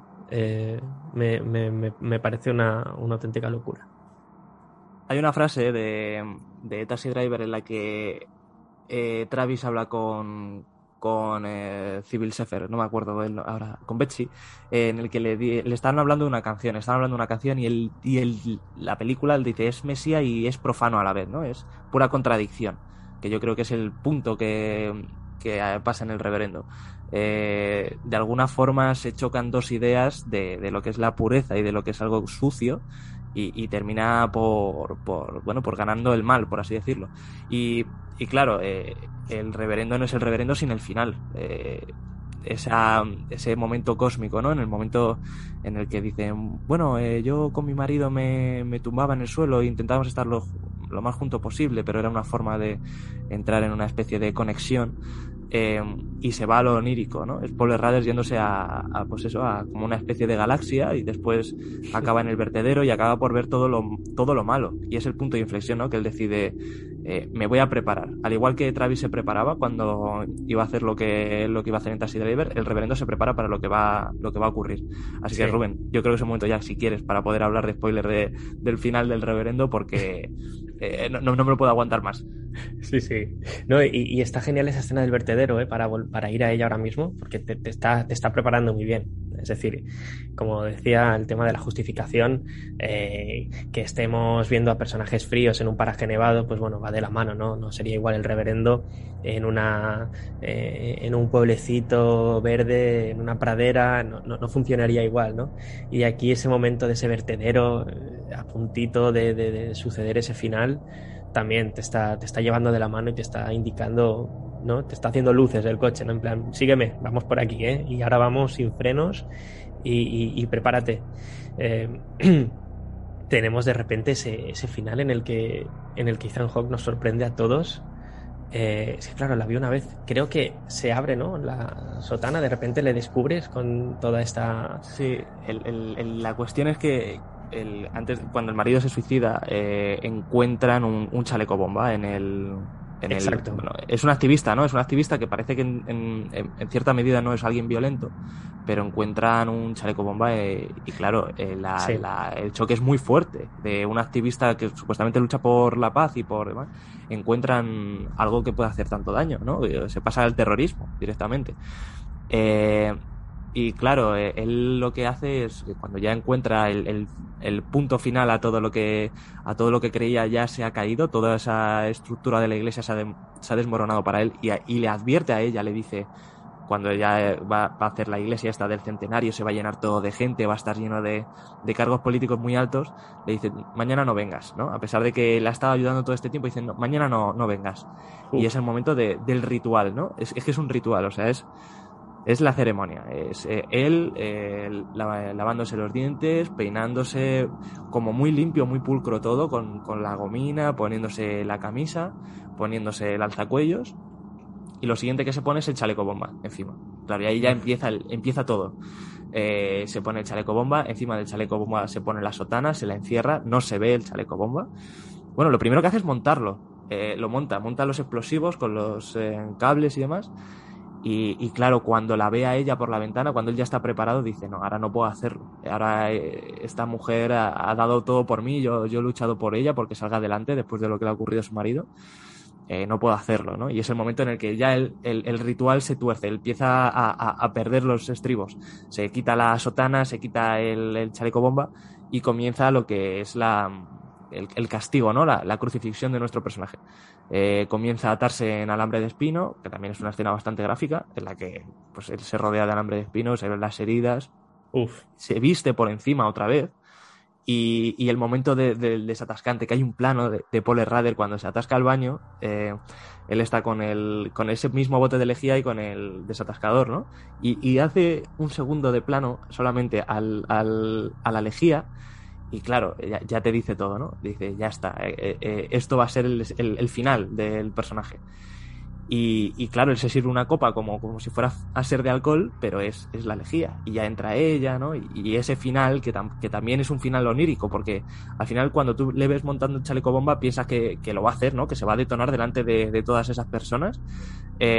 Pero no. El final es que ellos dos se terminan besando mientras la canción del, del coro de la iglesia sigue sonando y también se va a lo onírico, ¿no? Es como no sabes muy bien qué ha ocurrido. eh, ¿De verdad ha, ha bebido esa lejía y ha muerto? ¿O ha explotado? ¿O, Exacto. o ahora se va a ir con ella? ¿Ha encontrado la penitencia? Yo creo que es el primer personaje que tiene una redención de Paul Rader. Que es el primer personaje que encuentra una mm, solución a su vida y a su conflicto a través del, del, del- del castigo físico. ¿No? Jake LaMotta le, le pegaban, le martirizaban, pero justo después de terminar martirizado decía, nunca me tumbaste, Ray. Eh, Travis mira por el retrovisor y se vuelve. En aflicción al final termina convirtiéndose en su padre. Pero aquí no. Aquí eh, se viste de otra forma, se comporta de otra forma y al final nos ofrece un personaje que, que a pesar de que todo su mundo ha decaído, él ha alcanzado de alguna forma esa paz. No sabes muy bien, porque es algo onírico, si de verdad ha muerto y ha alcanzado la paz muriendo o que de verdad se va a ir con ella. Es que mm, yo con esto mm, me sucede un poco con el final de Taxi Driver, ¿eh? Al final está está súper bien que podamos, podamos saltar entre estas películas, porque tenemos a Paul Rader siempre de fondo. Es que yo, yo a día de hoy sigo pensando que ese final de Taxi Driver no está sucediendo. Y aquí con el reverendo me da la sensación de que también. O sea, eh, eh, ese, ese beso con, con Amanda Seyfried me saca para bien, ¿eh? Pero me saca tanto de todo lo que acabo de ver que no puedo concebir que eso esté sucediendo. O sea, mm, en, en un ambiente tan frío, tan de desesperación, tan, tan corrupto, ¿no? ¿Qué, qué pinta ese, ese enamoramiento, ese beso apasionado, ¿no? Eh, de repente suelto, suelto la lejía y estoy convencido de que, de que, no, de que no tengo que hacer esto. Y, y- y- en el fondo mm, dices, es que tampoco puede ser, porque si, si nos vamos un poco a lo físico, él está cubierto de espinas, ¿no? Él, tendría que estar mm, retorciéndose de dolor en el momento en el que Amanda Seyfried le está abrazando, ¿no? Entonces yo creo que ese beso al, al mismo tiempo está siendo súper doloroso, ¿no? Y me resulta doloroso porque estoy convencido de que no está sucediendo. Porque estoy convencido de que, de que el personaje está... eh, va a lograr hacer lo que quiere hacer. Y, y, ese beso me, me, no sé, se, me, me, hace, me hace pensar que este hombre está sufriendo muchísimo. Mm, sí. Hay, creo, creo, yo. Hay una frase que creo que podemos rescatar y, si quieres la escuchamos, que creo que puede dar un poco de luz, arrojar algo de luz sobre, sobre este final. Y es una de las frases que escribe en, su diario, que, repito, eh, es un diario que él al principio lo dice, va a escribir durante 365 días y que cuando acabe la última entrada al diario lo, va a quemar. Hay una frase que puede que podamos llegar a algún punto de entendimiento con el final del reverendo. La escuchamos y la vamos a analizar. El coraje es la solución a la desesperación. La razón no te da respuestas. No puedo saber qué traerá el futuro. Tenemos que elegir a pesar de la incertidumbre. La sabiduría tiene dos verdades contradictorias en nuestra cabeza simultáneamente. Esperanza y desesperación. Una vida sin desesperación es una vida sin esperanza. Mantener esas dos ideas en nuestra mente es la vida misma. Creo que, que Ethan es un personaje que está desesperado en, cierto, en cierta medida, ¿no? Es un personaje que, eh, frágil, porque todas las convicciones que tiene termina por desesperarle en, un mundo que va a acabar tarde o temprano, en una religión que le, de alguna forma le oprime porque va en contra de todo lo que él proclama y de lo que eh, Dios ha creado, según, según la religión católica. Eh, y me parece, bueno, católica no, son protestantes. y me resulta que en ella está la esperanza de poder salir del, del pozo en el que está sumido. Durante todo este tiempo ellos empiezan a hacer cosas juntos, empiezan a, ir en bici juntos, como que intentan crear un vínculo. Y yo creo que el momento de atracción o de deseo que va más allá de, de, la relación que puede tener un cura con un feligrés es el momento en el que ellos dos se tumban juntos en el suelo. Y yo creo que ahí cambia completamente la visión que tiene de ella. No es un ¿cómo decirlo? Como una instrucción, una ayuda, pasa a ser otra cosa, pasa a ser un deseo carnal. Es un punto de giro realmente ese momento. ¿eh? O sea, la, peli cambia en ese momento, mm, se transforma un poco. Por eso yo el final del reverendo lo entiendo como real. Lo entiendo como real, como una purga de bueno, esto realmente son, son, teorías, o sea, no hay nada escrito sobre que esto sea real o no, pero entiendo que él se ha purgado de, todo ese dolor y de todo ese mal con el alambre de espino, o sea, él al final quiere acabar con su sufrimiento de una forma u otra. Encuentra en el chaleco bomba al principio como la forma de acabar con ese sufrimiento y con todo aquello que, que, de alguna forma le aflige, pero al ver que va a acabar con la vida de la única persona que le importa en ese momento, que, que es el de esta mujer embarazada, eh, dice que no, que no va a hacerlo y, prefiere beber lejía antes de, eso, para, morir él, ¿no? Para no, matar a los demás. Y claro, cuando la ve, dice, ya está, eh, mi último, mi deseo, mi último deseo, ya, ya he cumplido mi penitencia con, esos, eh, con esas espinas, eh, es irme contigo. Por eso me gusta pensar que realmente El Reverendo es una película un poco más positiva de lo que pintan, aunque lo que trata son temas bastante grotescos. quiero entender que ese final es real. es mi pequeña ilusión. Sí. Pero bueno, que, está abierto a interpretación. Sí, sí, sí. Al, final no, no, necesitamos tampoco que venga Paul Rader y nos diga, no, no, chicos, esto es así. Esto Mario lo hemos hablado varias veces, ¿no? Eh, que está genial que una película se mantenga inmortal porque, porque al final no, no, no, va de la mano con el espectador y le dice, no, ¿ves? Es por aquí. Por eso con el final de Aflicción con Willem Dafoe diciéndote exactamente lo que, lo que había sucedido, lo que no había sucedido, por eso me sacaba un poco, ¿no? Es genial que estemos debatiendo sobre si ese final es, es real o no, eh, porque, bueno, hará que en algún momento quieras volver a verla. ¿Qué decía, ¿Qué decía Scorsese en aquel vídeo que me pasaste tan chulo? Que decía eh, un poco el significado de lo que es el cine, ¿no? Dice, el cine es que tú puedas ver hoy una película y la vuelvas a ver 40 años y de repente la película, tu, percepción de la película cambie, ¿no? Em, qué, genialidad es Scorsese ahí diciendo, diciendo esa frase. Pero es verdad, quizás, quizás nuestros valores, quizás eh, ahora mismo, pues no sé, hace, o tus valores como, como joven veinteañero, hace que quieras pensar que realmente eh, ese final es positivo, porque, porque ahora mismo tu vida, pues quizás está encuadrada en un marco, eh, no sé, en la que prefieres abrazar el, el, positivismo. Yo no estoy diciendo que mi vida sea un desastre y fondo estoy pensando, estaba metiéndome en un terreno chungo, ¿eh? Pero, pero yo qué sé, pero quizás la experiencia, los años, hace, me hace pensar que, ya, bueno, ya, pero la vida también es muy puta, ¿eh?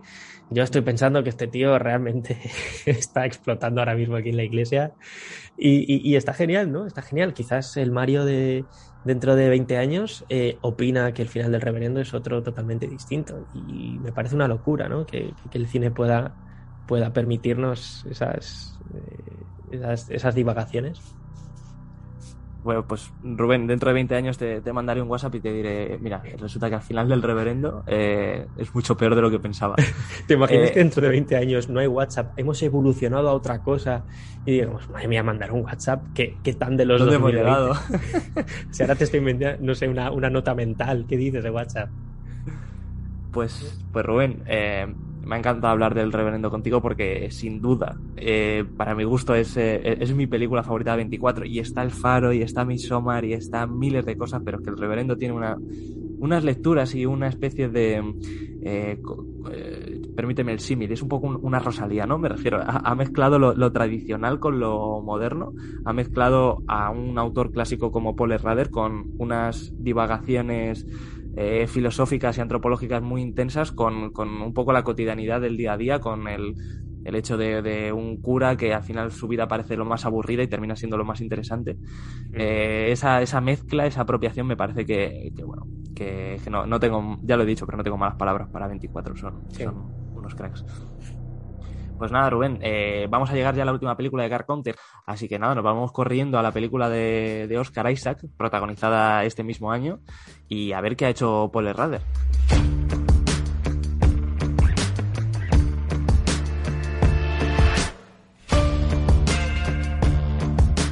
Bueno, esta musiquita, Rubén, sugerente pero, pero alegre o, o, o triste, según lo mires. Eh, ¿Qué pasa con, con Car Counter?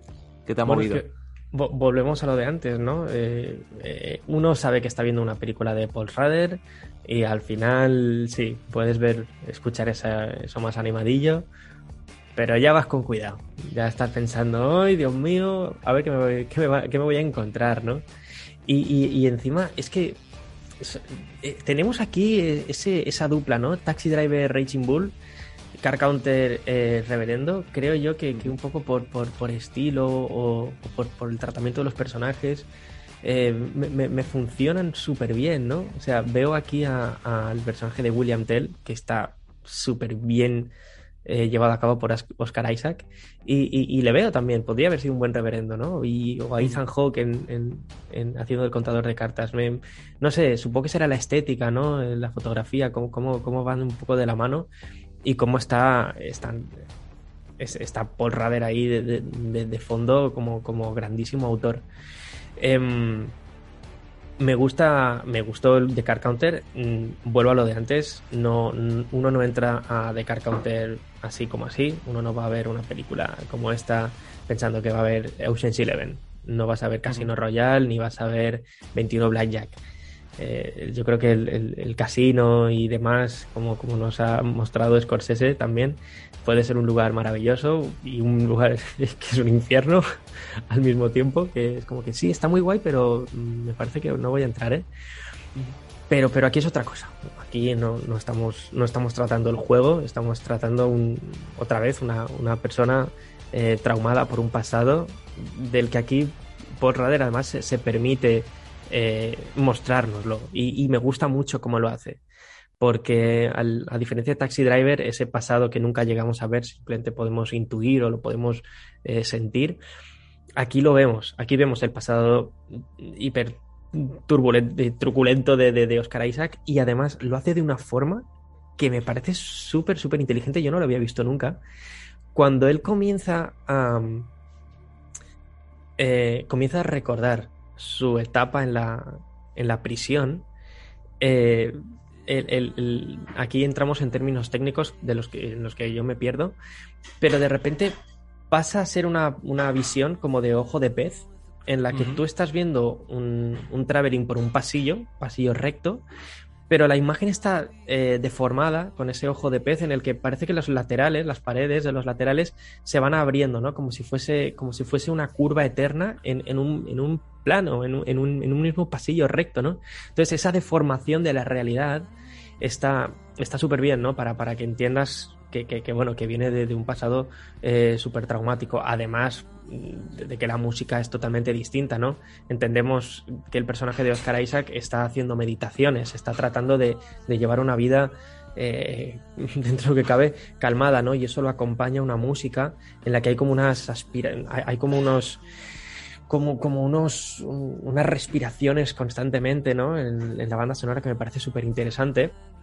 Y en el momento en el que entramos en esa realidad, en esa, en esa, en esa otra realidad, en, su, en ese pasado, en la prisión, la, la, música deja de ser esas respiraciones a ser una música mmm, puncarra, eh, súper dichorante, está, está haciendo mucho ruido, está súper acompañado con la imagen. Pero es que no solo eso, además, se guarda unas en la manga aquí por Rader y me, me hace mucha mejor dicho. esta frase, pues me ha salido súper bien, pero eh, justo cuando acaba esa ensoñación, eh, tu, tu, visión se ha acostumbrado a, ese ojo de pez y a esa deformación de la realidad, igual que una ilusión óptica. Cuando acaba esa ensoñación, hay un corte en el que volvemos a ver la realidad real de, William Tell, de Oscar Isaac, y estás viendo un plano eh, fijo de, un coche en, aparcado en, el exterior de un motel, y ese, ese plano se, se está moviendo. En el fondo no se está moviendo, pero es que es la ilusión óptica de todo lo que has estado viendo antes. Yo no sé si fue porque lo vi en pantalla grande. No, no, sí, sí. Pero, pero ese, ese, ojo, ese ojo de pez re, eh, vuelve eh, en esa realidad. De alguna forma te está diciendo que aunque ese pasado está tratando de huir de él, en su realidad aún sigue esa realidad un poco distorsionada. Sigue esa distorsión, sigue teniendo ese, ese, ese es, sigue teniendo esa vida traumada y ese, ese, pasado que está arrastrando. Y está genial que lo hagan de esa forma. Yo, yo al menos no lo había visto nunca y me pareció súper inteligente, ¿no? Que, que, que, como esas ilusiones ópticas que veíamos antes en internet. Quédate mirando este punto, que da dando vueltas, ¿no? Esta espiral y luego, luego mírate la, la mano. Claro, y luego sí, ves la pared y dices, hostia, la pared parece que se mueve. Pues aquí sucede igual. Y me parece súper inteligente, súper efectivo. Uh -huh.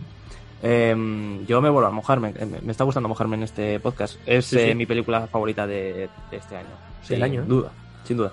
Eh, mira que hemos tenido cosas guays, ¿eh? Dune, eh, Sin Tiempo para Morir, eh, Spider-Man. Pero de Car Counter juega otra cosa. Y sí, es lo que cosa. me mola.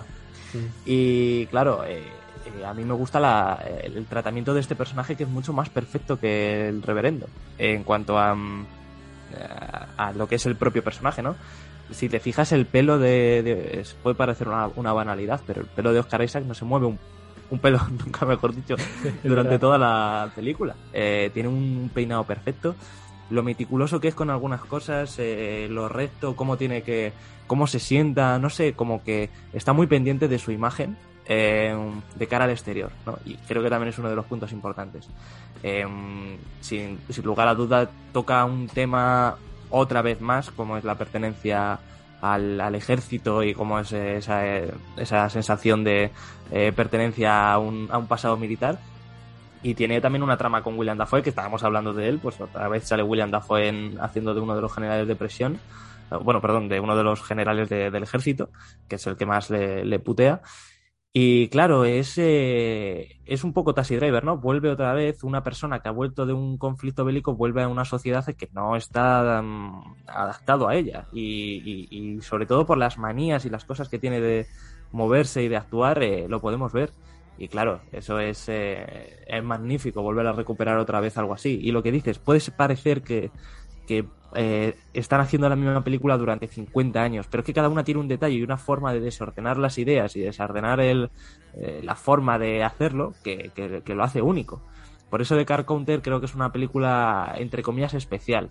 Sobre todo por la época en la que estábamos eh, viviendo, de mega, mega blockbuster, de películas fast food, y sobre todo en, estas épocas de desde noviembre hasta enero que nos han, nos han atosigado con, películas que venden un montón, pero The Car Counter juega otra cosa y, y creo y me, me, temo que no va a tener el reconocimiento que se merece, pero bueno, me gustaría que, que la gente que la haya visto y que la sepa apreciar se, la considere una gran película, una prima, prima lejana del reverendo, pero al final comparte la misma sangre.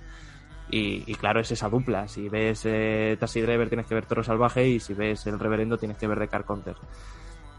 Así que con esas son las lecturas que me quedo un poco de, de Car Counter. Está está súper bien, está súper bien. Me, me, gusta me gusta todo lo que dices y, y por ahondar un pelín más, eh, ¿qué, ¿qué, te hace pensar lo de que forre la, la habitación del hotel?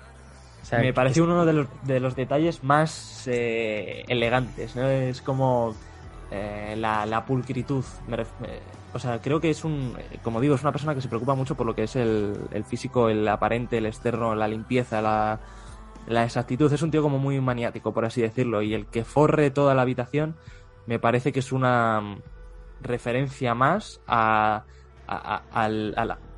es una persona que no necesita de nada más que de sí mismo.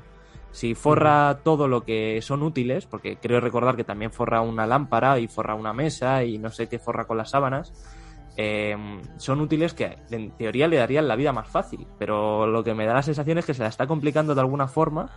Eh, no, muy, no sé muy bien por qué, pero lo que, me, lo que más me sorprende de cómo lo forra es la, la que no es que tira la sábana por encima, es que tira la sábana por encima y la ata a la pata de la mesa y ahora le mete aquí un nudo, no sé qué. El tío es como, como muy perfeccionista. Sí, sí y, y, parece que el nudo lo está haciendo, bueno, como si estuviese atándose Perfecto. los zapatos. Sí, sí, está. Y claro, y además es una película de, de, entre comillas, de viajes. El tío cada vez está moviéndose a un hotel porque al final la gira esta que hacen con, con la mujer esta eh, termina siendo un, una gira y en cada hotel que lo hace, lo hace. Claro, claro. Lo claro. aplica y eso me parece, no sé. Eh, no entiendo muy bien el, la, la, metáfora o todavía me queda digerir eh, de Car Counter, pero no sé, me parece un, un, detalle tan fantástico y tan único que, que no sí. sé, me, me eh, mucho. Yo, yo, quiero pensar un poco como. ¿Tú recuerdas Cadena Perpetua? Eh, que dice el personaje de, Dice, yo antes de meterme en la cárcel era un tipo honesto y uh -huh. me he metido en la cárcel y me he convertido en un, en un ladrón, ¿no? Me, me, he metido en la cárcel y, y ahora les hago la, la, declaración de la renta a los, a los, a los guardias y les estoy haciendo aquí la, el, el TEP que maneje, ¿no? Sí, claro. ¿no? Y, y, y aquí yo creo que le pasa un poco igual, ¿no? Porque él comienza a contar cartas cuando entra en la prisión, ¿no? Y es como que desarrolla esa habilidad estando dentro de la prisión. Y cuando forra toda la habitación, yo estoy viendo una habitación de, de, de, estoy viendo una celda. Me da la sensación de que todo así blanco me, me da esa sensación como, no de celda, pero como de manicomio, como de, como de ese lugar frío, ¿no? En el que está tratando de eliminar cualquier eh, distracción, ¿no? Y digo, es que claro, él está, eh, vuelvo un poco a la ensoñación esa del ojo de pez, que cuando está en su realidad aún está un poco distorsionada. Yo creo que él no ha salido de la prisión, él quiere estar ahí dentro porque entiende que es desde ahí, desde donde ha descubierto esa faceta nueva suya, desde, desde es ahí dentro donde ha comenzado a, a aprender, a contar cartas, ¿no? Y él entiende que aunque sea libre, cada vez que entre en un sitio tiene que seguir mmm, potenciando ¿no? esa habilidad que tiene y, y, y está súper vinculado a ese pasado. Le va a dar igual donde esté. Él sigue atado a esa cárcel y sigue atado a ese, a ese momento en el que comprendió quién era y, y quizás es por eso, ¿no? Pero, who knows, ¿quién, uh -huh. ¿quién sabe? Qué buena, buena lectura. Pues sí, eh, sin duda, invitamos a todo el mundo a que se acerque a un cine a ver de Car Counter, que creo que no son muchos las que la están recogiendo, creo que no está siendo muy comercializada, pero bueno, si tiene una oportunidad que se acerque. Mm. Y Rubén, eh, hemos llegado al final de, de este Uf, podcast. Ya está. Eh, pegamos, ahora, la como decía... pegamos la respiración, ¿no? Como en The Car Counter, esas respiraciones claro. que se oyen, es, es, sonaría ahora, ¿no? Es como...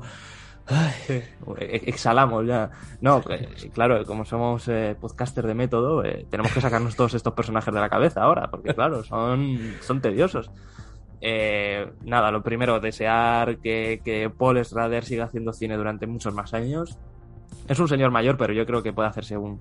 Eh, lo podemos denominar la de clean, ¿no? Eh, hacer películas hasta que tenga 305 años. y ojalá que, que, siga haciendo este tipo de cine mucho más tiempo, porque de verdad es algo que va a perdurar eh, años y años y, a él, y a él bueno, le, va a seguir haciendo un nombre dentro de todo este mundillo. Y, Rubén, ha sido un placer que estés aquí, que hayamos analizado esto mano a mano. Eh, no ha sido fácil, pero yo creo que ha quedado magnífico. No, no, no, ha sido, ha sido todo un, tema, ¿eh? No, no, digo yo que haya sido tedioso ni nada, pero, pero ha sido una preparación que, que, nos ha llevado un poquito más de tiempo y ha estado, ha estado guay el camino. Y es lo que tú dices, ¿no? Como ha sido podcast de método, ahora yo cuando, cuando acabe el día y, llegue a casa y cene y me vaya a dormir y esté feliz, pues en el fondo voy a pensar, menos mal, ¿no? Menos mal que, no soy, que no soy un personaje como los de Paul Rader, ¿no? O sea qué, genial, que, mi vida pueda ser un poco más tranquila, ¿no? Y pueda tener mis objetivos y mis metas, pero, pero al final, eh, bueno, los personajes estos traumados, está bien verlos, pero, pero siempre desde la, barrera. Desde la barrera que nos... Sí, ¿no? Desde el ring, ¿no? Eh, prefiero ser el espectador, ¿no? Y ahí que se partan la madre y todos ahí dentro, pero yo, yo quiero ser una persona un poco más, un poco más tranquila. La, lucha la llevaré de otra forma, no me pondré explosivos en, alrededor del estómago, ni le pediré a nadie que me, que me golpee la cara. Pues eh, Rubén, me ha encantado este recorrido durante medio siglo a, la, prácticamente la historia del cine, al New Hollywood y cómo ha desembarcado en este siglo XXI, este raro comienzo de, eh, de siglo XXI y pues ha sido un completo placer que, estés por aquí y que hayamos podido disfrutar de, estas magníficas películas. El placer ha sido mío, Mario. Y a todas las personas que han llegado hasta aquí, eh, daros las gracias. Volvemos a remarcar lo mismo. Si no habéis visto alguna de estas películas, a pesar de que hayamos hecho spoiler o de cualquier cosa, eh, os invitamos a, a, visionarlas o a revisionarlas si hacía mucho tiempo que no las veíais, porque de verdad merecen la pena. Y nada, pues eh, de nuevo, invitaros a suscribiros a nuestro eh, canal de Evox, eh, darle al me gusta, a la campanita, en Spotify también nos podéis seguir, nos podéis escuchar en Apple Podcast. Y esto ha sido todo, esto ha sido puro vicio. ¿Adicto al cine? No te pierdas nuestro próximo capítulo en Puro Vicio.